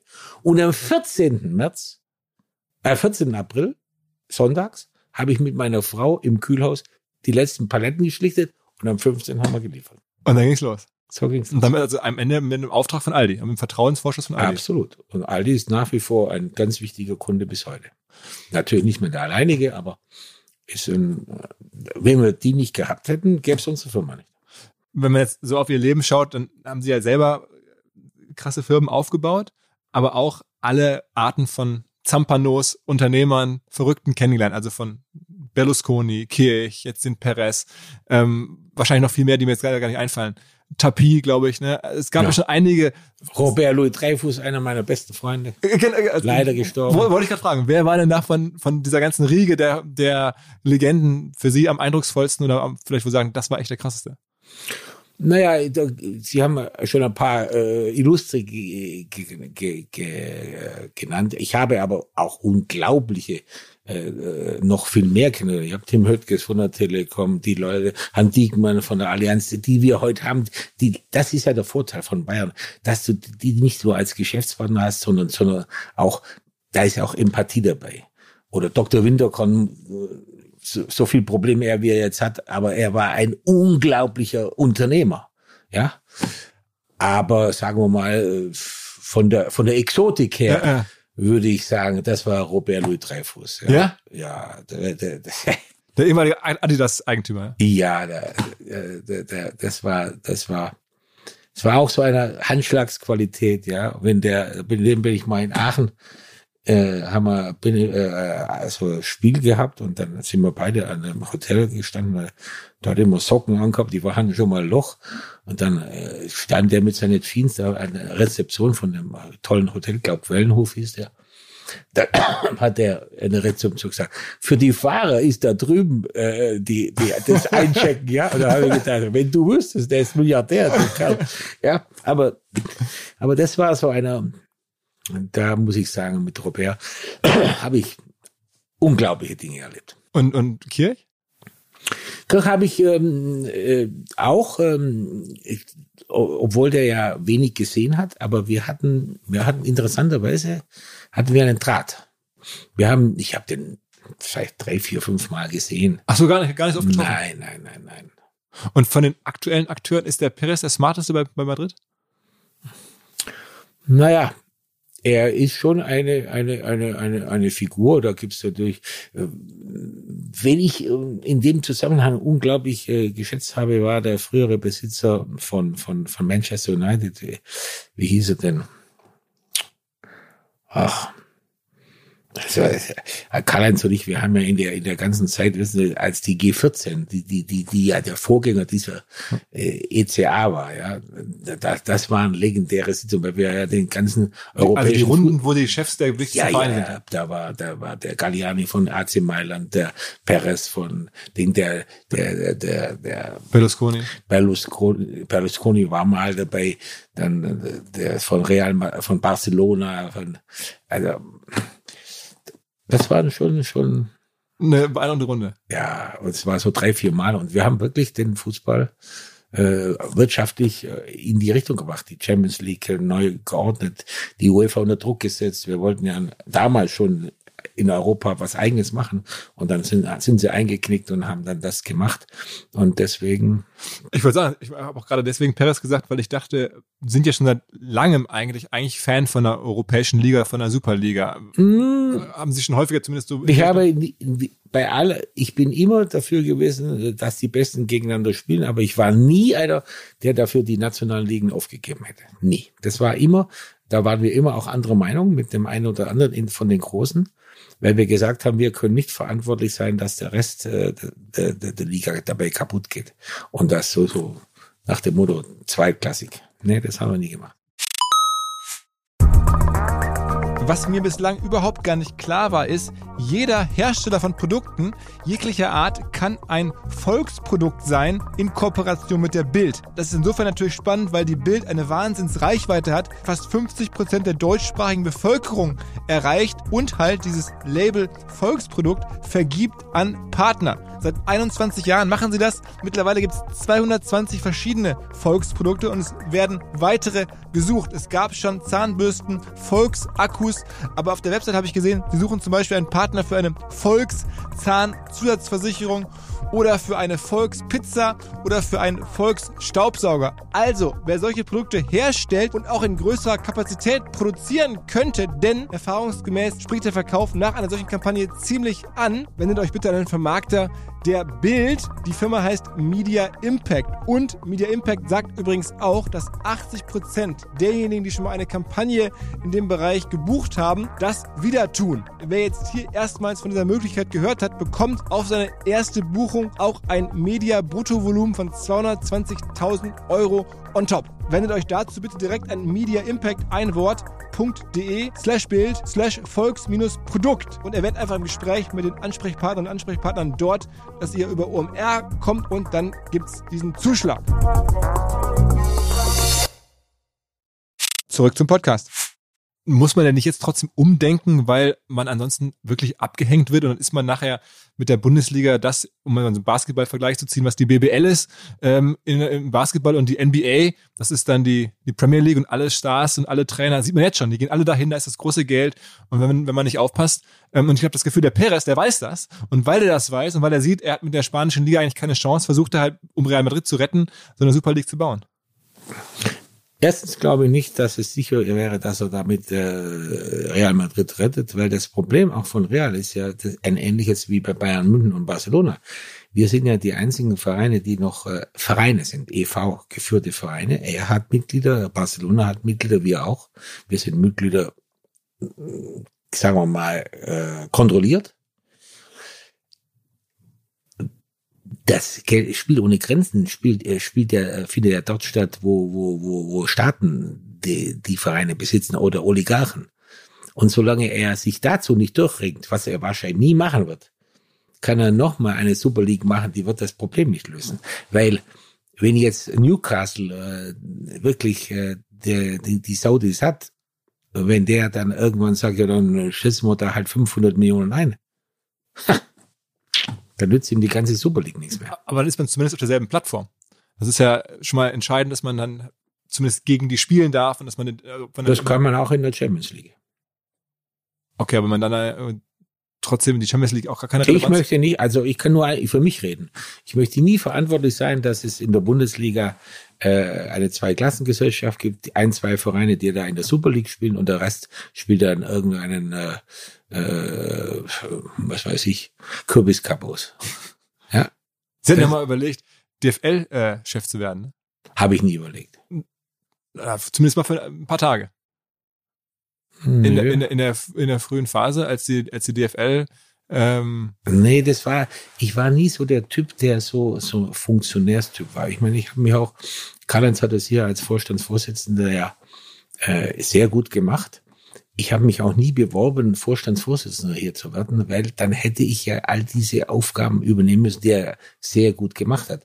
UEFA, FIFA, sehr viele Sitzungen, sehr viele Tage und stundenlange Sitzungen. Das ist nicht meine Welt. Wenn nach zwei, drei Stunden in irgendeinem Gremium, da war ich nervös. Ja, und wenn du, wenn du das nicht kannst, und wenn du so ein Verband oder DFB oder DFL, ist nicht meine Welt. Okay. Was, was muss, kennen Sie die Frau Hopfen, die es jetzt demnächst macht? Persönlich kenne ich sie nicht, aber ich bin gespannt. So ein, ein neuer Weg, eine Frau, finde ich auch mal sehr, sehr interessant. Äh, was, was wäre sinnvoll vielleicht anzugehen? Was, was würden Sie sich erhoffen, dass, dass die angeht? Ja, zunächst einmal hat sie natürlich auch große Schuhe äh, zu übernehmen von Herrn Seifert, den ich persönlich sehr schätze. Der hat einen super Job gemacht in der, in der, für die Bundesliga. Und ähm, es gibt viele, viele Aufgaben, zum Beispiel das Verhältnis zum DFB. Da ist ja alles im Argen, was im Argen sein kann.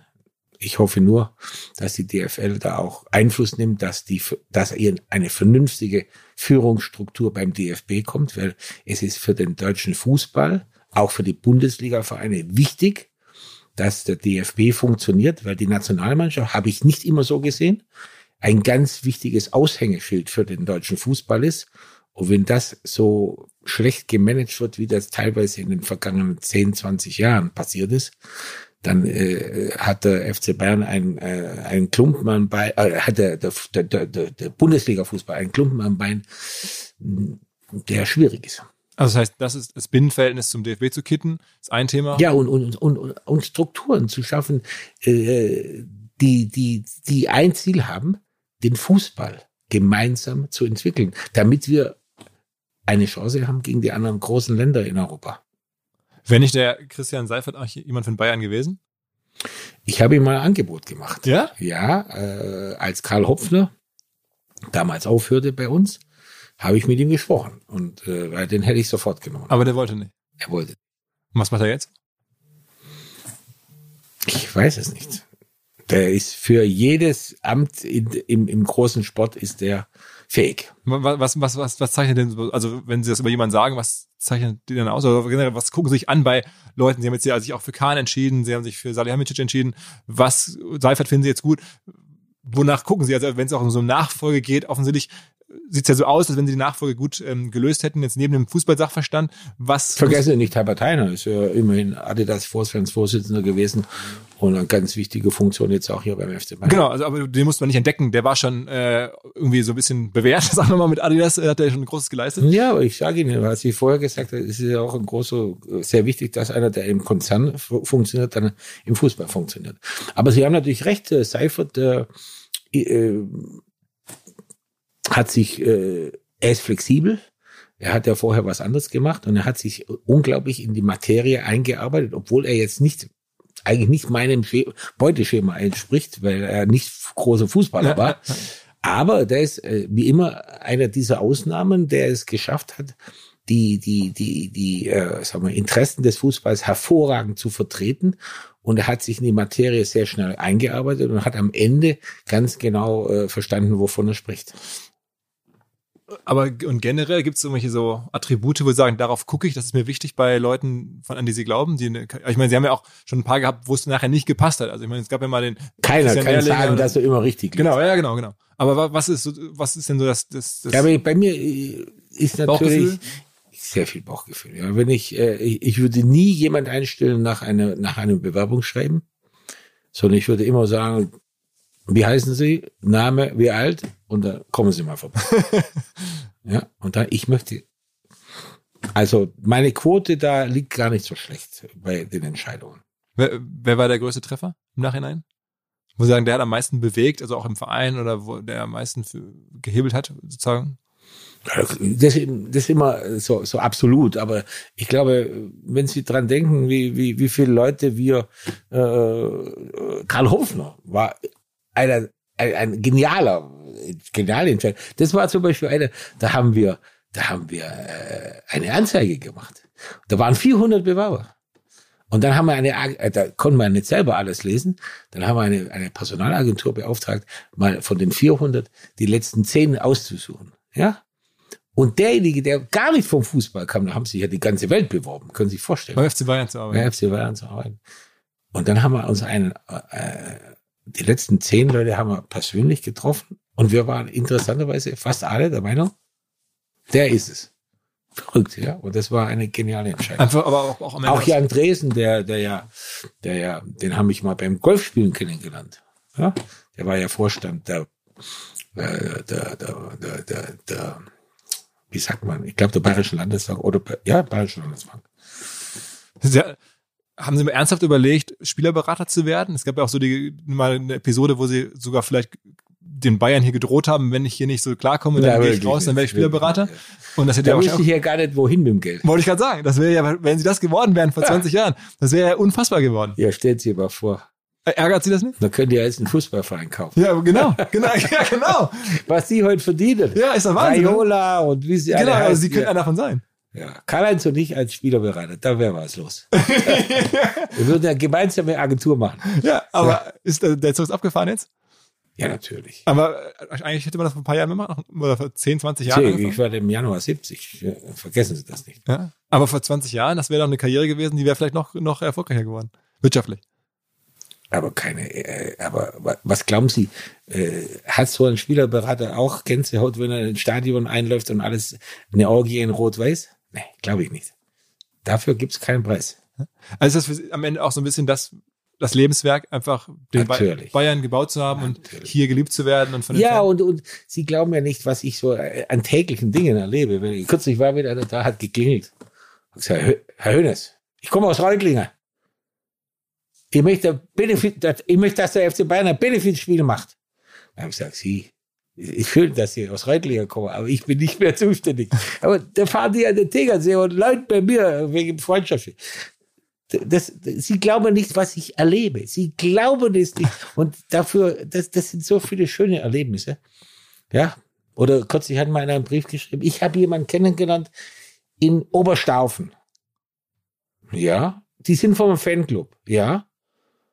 Und die Oma, die ist 90, vom Vorstandsvorsitzenden, äh, vom, Auf, äh, vom Fanclub-Vorsitzenden. Und ihr, bevor sie stirbt, möchte sie noch einmal etwas machen. Ja, was? Den Uli Hoeneß kennen. Habe ich den angerufen. Die kommt. Wirklich? Ja, sicher. Wann ist das eigentlich bei Ihnen klar geworden, dass Sie eine Art, Personenmarke sind? Also es gibt den FC Bayern als Marke, aber mittlerweile, ich würde mal sagen, in Deutschland haben Sie ja eine Namens- und Personenbekanntheit auf dem Level wie Frau Merkel oder wie Aber wie- ist nicht immer einfach. Ich glaube das. Sie sehen, ja. Ich glaube das, aber es ist ja so. Also, Aber ich habe daran wirklich nie künstlich gearbeitet, indem ich gesagt habe, jetzt muss ich das machen, um das und das zu erreichen. Sondern ich habe, ich glaube, das, darauf bin ich stolz. Ich war immer ich selbst. Mit allen Schwierigkeiten. Mein Sohn, als ich jetzt wieder kurz über die Veganer gesprochen habe, hat gesagt, halt jetzt mal deine Klappe, ja. Man muss jetzt nicht, ich muss jetzt nicht wieder die Shitstorms in der Firma haben von all diesen Leuten. Aber ich kann da nicht aus meiner Haut raus. Verstehen Sie? Und wenn ich wohin gehe, dann versuche ich, meine Meinung zu äußern. Und wenn ich dann ständig so um den heißen Brei rumreden soll und sagen, ja, eigentlich könnte, ja, so kann man das natürlich auch sehen. Aber wenn man es so nicht sieht, dann könnte man es auch anders sehen. Ich sage, man kann es so sehen. Ob das dem einen passt oder nicht, ist mir wurscht. äh, ich hatte das Gefühl, bis zu dem, äh, bis zu der Steuerproblematik waren Sie auch auf dem Weg, immer mehr eine politische Figur zu Das werden. stimmt, das stimmt. Und, Und- das bedauere ich sehr, weil äh, damit war klar, dass in dieser Richtung nichts mehr möglich ist, weil ich ja, ich bin ja damals zu Anne Will gegangen, ich war Ja. bei, bei MyPrint. Aber wenn ich heute jetzt irgendeinem was vorhalte, Immer dann das sagt, Tuschelargument sagen. dann sagt er, nein, was willst du eigentlich? Ja, ja. Und da, da habe ich in bestimmten, in einer bestimmten Form auch Verständnis, obwohl ich es sehr schade finde, weil ich glaube schon, dass ich A, alles bereut habe. Ich habe meine Steuern bezahlt, habe die Zinsen bezahlt, bin ins Gefängnis gegangen. Aber trotzdem bleibt da etwas hängen und das, das kann ich nicht wegdiskutieren. Da gibt es überhaupt keinen Zweifel. Obwohl ich, sage Ihnen eins, eine Zustimmung kriege von vielen Leuten, die ich noch nie im Leben gesehen habe, die ist enorm. Trotzdem für das ganz nach oben, dass ich jetzt hier groß zum Beispiel in der Politik äh, mich outen könnte, das funktioniert einfach nicht, weil das, es gibt ein Totschlagsargument und das li- liegt in Landsberg. Aber wäre das ohne das ein Ziel gewesen, und sagt, ich hätte Kein Ziel, aber ich hätte, aber ich, ich, ich hätte, ich hätte mein, meine Stimme öfters erhoben. Weil ich glaube, dass mehr Leute, die unabhängig sind und die fähig sind, äh, Missstände eher anprangern müssen, weil wir haben jetzt in unserer Gesellschaft so eine neue äh, Generation auch von Meinungsbildern, die sagen, na ja, es nützt ja eh nichts. Und wenn ich dann mich da äh, aus dem Fenster lehne und dann diese Shitstorms, der Vorteil für meiner ist, ich lese sie nicht, verstehen Sie? Und deswegen, deswegen können die, ich sage immer den Leuten alle, was ich jetzt wieder sage, können sie sie jetzt sich hundertmal mich sich beschweren, anonym oder was, im, im Internet. Worauf ich antworte, mir jetzt einer einen vernünftigen Brief schreibt, mit, A- mit Anschrift und Handynummer, dann gibt es viele Leute, die ich zurückrufe. ja, ich habe es erlebt. Dann kommt auf einmal ein anonymer Anruf und, Und die, und die sind dann, vor- die sind dann, was? Da, da ist der Hönes dran, da ist der Hönes dran. Und dann ist erstmal Ruhe. Ja? Und das finde ich schön. Also wenn einer mir einen vernünftigen Brief mit guten Argumenten schreibt, Dann rufe ich den zurück.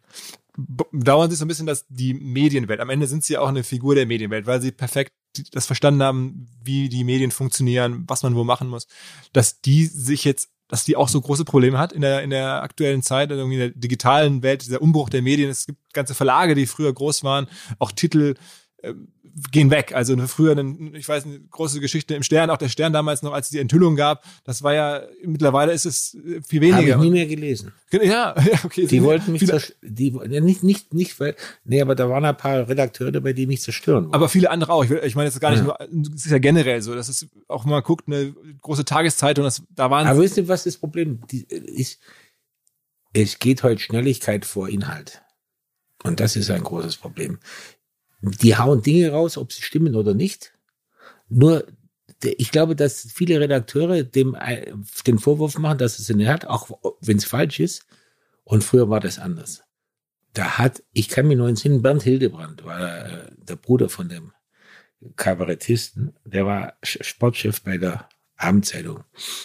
Wenn der einen Artikel geschrieben hat, der FC Bayern hat mit dem und dem Trainer äh, gesprochen und die waren beim Käfer, dann ist er zum Käfer hingegangen und hat gefragt, was haben die gegessen? Weil der wollte auch die Nachspeise haben. Der, das war, das war, der hat, die hatten noch Zeit zum Recherchieren. Aber heute haut man doch erstmal alles raus und weil man gar nicht mehr gezwungen wird, sich äh, wirklich die Wahrheit zu schreiben oder das korrekt zu schreiben. Wichtig ist, dass du die Meldung hast, ob sie richtig ist oder nicht. Und das ist, deswegen mit dem Zeug möchte ich nichts zu tun haben. Ich möchte, deswegen, ich lese viele Tageszeitungen. Ja. Zum Beispiel am Wochenende lese ich drei Stunden Zeitung. SZ, Nein, erst jeden Tag, aber NZZ. FAZ am Sonntag, äh, Welt am Sonntag, äh, Euro am Sonntag. Ganz wichtige, ganz wichtige, ganz gute Zeitung. Die Lebensmittelzeitung, Natürlich, berufsbedingt. natürlich, Lebensmittel kommt am Freitag. Und, und alles möglich. Also das ist die Aber das ist, trotzdem ist die Welt im Umbruch. Also die, das verändert sich schon stark. Also die Auflagen gehen zurück. Es erreicht nicht mehr so viele Leute wie früher. Ich hoffe sehr, dass sich das wieder Saldo rückwär- rückwärts macht irgendwann. Aber strukturell sehr Im unwahrscheinlich. Moment ist es nicht, nicht, nicht äh, absehbar. Äh, meine Hoff die Ho- Hoffnung stirbt zuletzt. Ist denn für Sie mittlerweile, ich meine, Sie haben ja auch viel von dem mit vorangetrieben, was jetzt einfach massiv da ist in der Bundesliga, das Entertainment. Also als es damals, auch Journalismus war ja damals anders in den 70ern, da wurde sehr kritisch auf Fußball geguckt und nur auf Fußball. Jetzt ist halt sehr viel Entertainment. Das haben Sie auch am Ende. Unterhaltung, weil, weil die Leute, äh, das ist auch interessant. Früher, äh, nach dem Krieg waren die Leute alle im, im Wiederaufbau alles. Aber jetzt, wo, wo, wo die soziale Struktur in unserem Land relativ hoch ist, die meisten Leute wissen nur nicht, wie gut es uns allen geht. Und jetzt, jetzt wollen sie alle bespaßt werden, bespielt werden. Und da ist der Fußball ein ganz wichtiges Element. Sind wir da schon am Ende oder geht's noch weiter? Bei dem Entertainment-Faktor. Ich meine, es gab ja die Diskussion auch, sollte man nicht auch so eine Art Super Bowl-Event in Deutschland aufbauen? Man hat das Gefühl, Da habe ich gar nichts dagegen. Solche, solche, solche Dinge sind immer, immer, immer gut. Ich meine, wenn Sie überlegen, was Sie aus dem Super Bowl gemacht haben, weltweit ja, äh, absolut. tolles Ereignis. Aber ich bin für jede Idee immer zu haben, aber sie muss am Ende äh, die Sache, nämlich den Fußball weiterbringen. Nur zu machen, damit man wieder gesagt, habe ich wieder was Neues gemacht. Entscheidend ist immer, ich sage immer, auch wenn ich einen Vertrag mache, die Summe, die unten rechts steht, ja. ja, das ist der entscheidende Punkt. wo gucken Sie denn aktuell eigentlich Fußball? Ich meine, wenn man jetzt, ist ja gar nicht so einfach. Schwierig, ja. Das kann ich übrigens, dass ich Netflix finde und. Amazon Prime finde und das Sohn finde. Aber Aber Magenta natürlich schaue ich Basketball. Ich bin ja großer Basketball-Fan. Gestern Abend habe ich Armani Mailand gegen äh, die Franzosen und Ville, Ville, Villeroy oder so gesehen. also im Fernsehen auch. Ja, bei Magenta. Wissen Sie nicht, dass alle Spiele der Euroleague natürlich. bei Magenta gezeigt werden, ja? Aber gucken Sie auch NBA oder nur, nur europäischen Basketball? Im Moment nur europäischen Ball, aber NBA äh, kommt ja nicht noch. Da kommt ja jetzt die NFL bei, äh, bei Ja, auf The Zone. Ja, da schaue ich Da, da kommt, da kommt aber äh, muss ich äh, NBA ja, aber da muss man natürlich da nachts schauen, ja. oder Zusammenfassung oder sowas. Ich bin zum Beispiel großer Golfschauer. Wirklich? Bis, bis nachts um zwei Uhr. Auch selber Spieler? Ja, aber nicht gut leider. Aber was heißt denn, sitzen die nachts um zwei und gucken Golf? Ja, PGA. Die fangen ja meistens wegen der Zeitverschiebung Ah, ja. um neun Uhr abends an. Und wenn dann äh, Justin Thomas gegen Dustin Johnson äh, ein Stechen macht oder John Ram, dann muss man doch schauen. da muss man doch schauen, äh, äh, wer gewinnt. Was, was waren jetzt so zurückblickend, wenn Sie sagen, Sie haben auch dank des Jobs so viel erleben dürfen, ähm, rückblickend, jetzt, was waren denn so die zwei, drei Momente, wo Sie sagen, das ist einfach nicht zu bezahlen, das waren vielleicht für mich die absoluten Karrierehöhepunkte. Jetzt nicht nur als Spieler, klar, wenn Weltmeister wird, glaube ich schon, dass das besonders ist. Interessanterweise, Weltmeisterschaft war super, aber noch schöner war der Gewinn des ersten Europapokals als Landesmeister, auch im Jahr 74.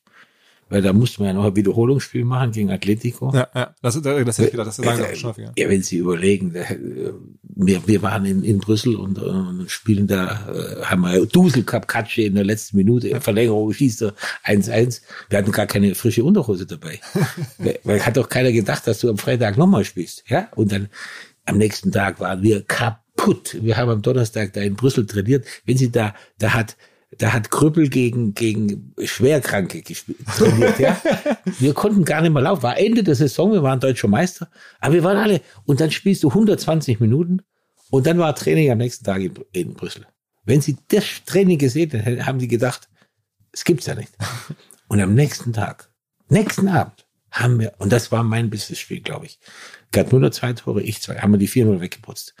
Und da kann ich mich nur entsinnen, ich war völlig kaputt, aber in der Kabine hatte ich das Ding in der Hand. Und dann habe ich gesagt, wenn ich das, die, Welt, die Welt anhalten könnte, jetzt.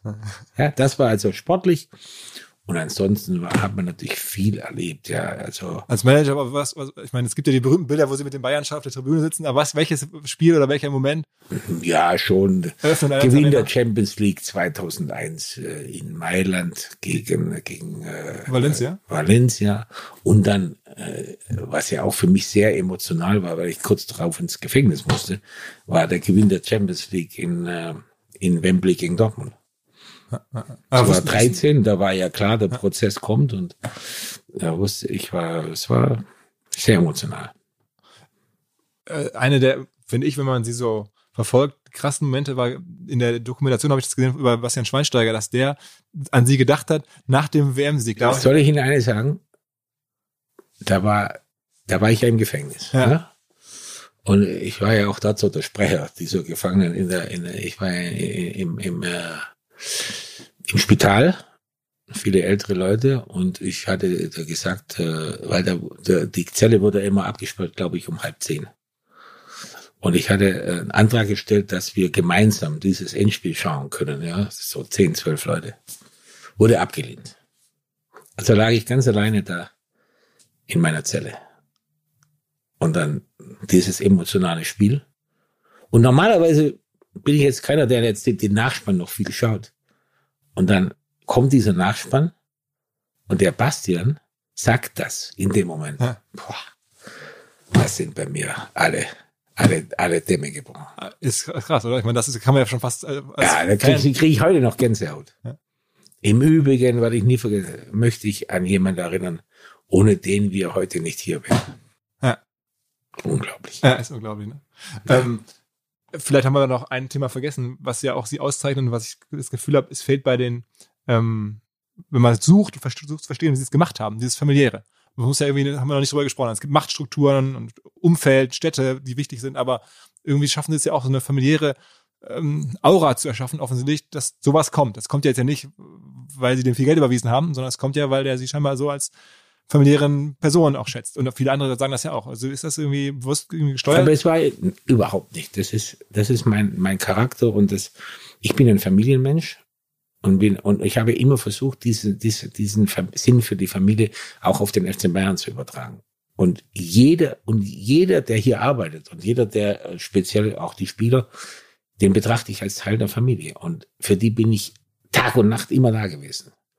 Ich kann mich entsinnen, als, als, Michael Standberg mal nachts um zwei Uhr bei Rot über eine Ampel gefahren ist und äh, einen Unfall verursacht hat, hat er mich angerufen, nachts um zwei Uhr. Herr Hönes, Herr Hönes, bin Rot über die Ampel, habe jetzt einen Unfall, was soll ich machen? Dann habe ich gesagt, erstens die Polizei anrufen und wo bist du? Da und da, ich komme. Bin ich nachts um zwei aufgestanden und habe ihm geholfen, das abzuwickeln. Und so gibt's natürlich tausende Aber Veranstaltungen. Ribéry, der war ja auch Frank war ja wie ein Sohn. Ja, der, der war ja kein einfacher Kerl. Aber er war ein Mensch, auf den ich mich verlassen konnte und er wusste, er kann sich auf mich verlassen. Ja. Und ich habe immer den Spielern das Gefühl gegeben, wenn sie oben sind, dann bin ich nicht der hundertste Glakeur, der sie auf die Schulter klopft, wenn sie fünf Tore geschossen haben. Aber wenn einer am, den Kreuzbandriss hatte und operiert wurde, am nächsten Morgen saß ich am Bett. Das, aber das war schon ein bisschen Oder ich habe auch. Verträge verlängert, Verträge verlängert, äh, äh, nach, kurz nach der Operation. Ihm so Gefühl zu geben, Und auch mal sind wir enttäuscht worden dabei? Von irgendwem, wo sie sagen, boah, dem habe ich so viel gegeben. ganz wenig, ganz wenig. Weil meine Menschenkenntnis gut ist. Ich meine, über guck, Deißler, die ganze Geschichte, haben waren sie auch extrem dabei. Ne? Da kann er ja nichts dafür. Der ist einfach krank gewesen. Das war, das war natürlich ein Drama für uns. Ich kann Ihnen sagen, äh, als, als, als kurz bevor der aufgehört hat, waren wir im Trainingslager in Dubai. Und jeden Abend, jeden Abend um zehn, halb elf hat er mich angerufen und gesagt, Herr Hennes, ich muss mit Ihnen sprechen. Und dann bin ich zu dem aufs Zimmer. Jeden Abend, weil er, weil er nicht mehr konnte. Ich meine, man muss dazu wissen, sie hatten, glaube ich, für den riesige Summen, 20 Millionen, glaube ich, glaube ich, Handgeld. Handgeld oder und 15 Millionen Ablöse. so. Also So- richtig ins Risiko Das gegangen. war der größte Geldverlust für einen Spieler, den wir je hatten. Aber er kann ja nichts dafür. Das Ganze hat uns 50 Millionen gekostet. Muss man sich jetzt als Bayern nicht auch trauen, wieder solche Risiken, wie sie es damals eingegangen sind, wieder zu machen? Jetzt vielleicht bei Haaland mal sagen, okay, wir geben halt dann 120 an Dortmund oder, oder 150? Kalkulierbare Risiken muss man machen, aber kein Harakiri. Und also das heißt, Haaland für 120 ist zu, ist zu deutlich. Das weiß ich nicht. Man, ich kenne jetzt die Summen im Moment nicht. Weil man muss ja immer das Gesamtpaket sehen. Es geht ja nicht nur um die Ablösesumme, es geht um Gehalt, es geht um Managerforderungen, die ja, wie ich höre, relativ hoch sind. Also insofern muss man das einfach äh, als Gesamtpaket sehen und dann muss der Verein, der Vorstand muss das entscheiden. Dann muss man das mit dem Aufsichtsrat diskutieren. Aber ich weiß, dass da im Moment überhaupt nichts Konkretes auf dem Tisch liegt. Deswegen ist Aber es Spiel. Geht ja jetzt nicht nur aktuell, es geht ja generell um die Frage, muss man nicht jetzt Man muss, wenn man, also ich habe immer gesagt, wenn ich überzeugt bin, gewesen bin, dann bin ich auch große Risiken eingegangen, die auch schiefgehen können. Wer, wo gehobelt wird, da fallen Späne. Und ist es denn so, dass, also, oder warum ist es so, dass es in Deutschland immer diese Diskussion gibt über die Kabine und dass es muss da immer fair sein? Und die müssen alle dann, jetzt verdienen die Topverdiener alle 20 und die darunter so, muss so eine Hierarchie haben. Im, äh, man, man müsste ja mal vielleicht als Bayern irgendwann sagen, ich zahle mal einem 40 oder 50, weil das bekommt der woanders halt auch. Und, Dann können Sie den Verein nach kürzester Zeit als Puzzle am Kiosk kaufen. Aber es ist doch in den USA auch üblich. Da gibt es einen Quarterback, der kriegt 25 oder 30 und da gibt es irgendwen, der muss dem sogar körperlich den Arsch retten in jedem Spiel und dann kriegt er aber nur 100.000. Und das ist doch garantiert. Aber, aber der Quarterback ist nicht ersetzbar, ohne weiteres. Und der, der, der Receiver, der ist ersetzbar. Den Aber kann man austauschen. Aber das ist beim Fußball, da kann man da auch sagen, Ich bin dafür Hygiene. Wenn, wenn, wenn die, Disk die Diskrepanz zwischen dem Best-Top-Verdiener und dem zweiten, dritten 50 Prozent oder mehr ist, wird das auf die Dauer nicht funktionieren. was kommt in den nächsten Jahren? Uli Hoeneß noch, jetzt werden Sie 70, haben Sie gesagt. Was haben Sie noch vor? Ich meine, Aufsichtsratsmitglied sind Sie ja weiterhin. Gibt es noch irgendwie Stiftungsengagement? Wie muss man sich einen Tag vorstellen? Außer am Wochenende viel lesen? Was gibt es noch hier Pläne? Ja, ich, ich stehe ja immer, ich stehe ja allen möglichen Leuten für Diskussionen zur Verfügung. Meinem Sohn, wenn er ein Problem hat in seiner Firma, wenn er mich mal braucht für das eine oder andere Gespräch oder auch den Besuch von irgendeinem Einkäufer, aber selten.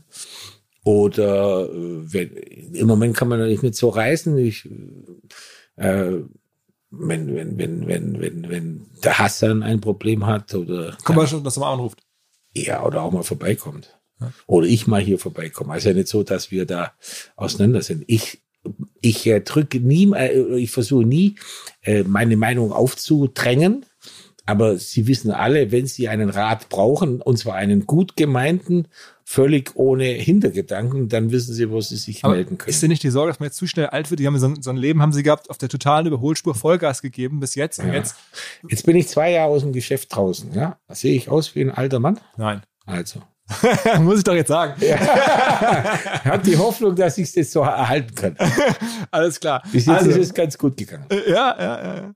Okay, ähm, ich wäre jetzt erstmal durch. Ich muss mich bedanken. Also vielen, vielen Dank für die Zeit, für die Antworten und für die Exkurse. Es hat viel Spaß gemacht, muss ich sagen. Ehrlich. Ja, Ich wusste ja nicht, was Sie so für ein Typ sind, aber es war, es war einfach unterhaltsam und es war, es war, es war nicht, Sie haben nicht versucht, äh, mich auf die Schippe zu nehmen. Das ist ja, nee, ich habe großen Respekt, da muss ich ja wirklich nein, sagen. nein, ja, aber das, das hat der eine oder andere Moderator auch. aber, aber nicht durchgehalten. Bis zum Ende. Okay, okay, alles klar, vielen Dank. Bitteschön. Ciao, ciao. Zur Abwechslung jetzt mal vollkommen schamlos und offene Selbstvermarktung und Werbung für unser OMR-Festival am 7. und 8. Mai. Dort sind wir gerade in der absoluten Planungshochphase. Das heißt, wir verkaufen jetzt letzte Standflächen, wir planen, wie halt dort alles laufen wird Anfang Mai. Und weil das so ist und weil wir noch einige Flächen und Möglichkeiten, Masterclasses, Präsenzen frei haben, wollte ich nochmal dazu aufrufen, sich da bitte zu melden, wer noch nach neuen Kunden, nach neuen Leads sucht, wer eine Plattform sucht, um seine Brand transparenter und sichtbarer zu machen, wer in irgendeiner Form nach Nachwuchs, nach Talenten sucht. All das können wir ermöglichen. Ihr könnt bei uns gesehen werden, ihr könnt bei uns wirklich wachsen, aber halt nur jetzt in diesen Tagen, denn irgendwann müssen wir dort die Bücher schließen, weil die Planungszyklen Richtung Mai dann zu kurz werden und vielleicht auch, weil einfach alles verkauft ist. Deswegen jetzt nochmal der Hinweis, denkt an unser Festival jetzt, wer dabei sein möchte, mit Masterclass, mit Speaking, mit vor allen Dingen aber Präsenzen auf der Fläche, mit Ständen. Einfach ganz kurze Mail an inbound.omr.com. Innerhalb eines Tages melden sich da eine Kollegin, ein Kollege und dann startet die Zusammenarbeit.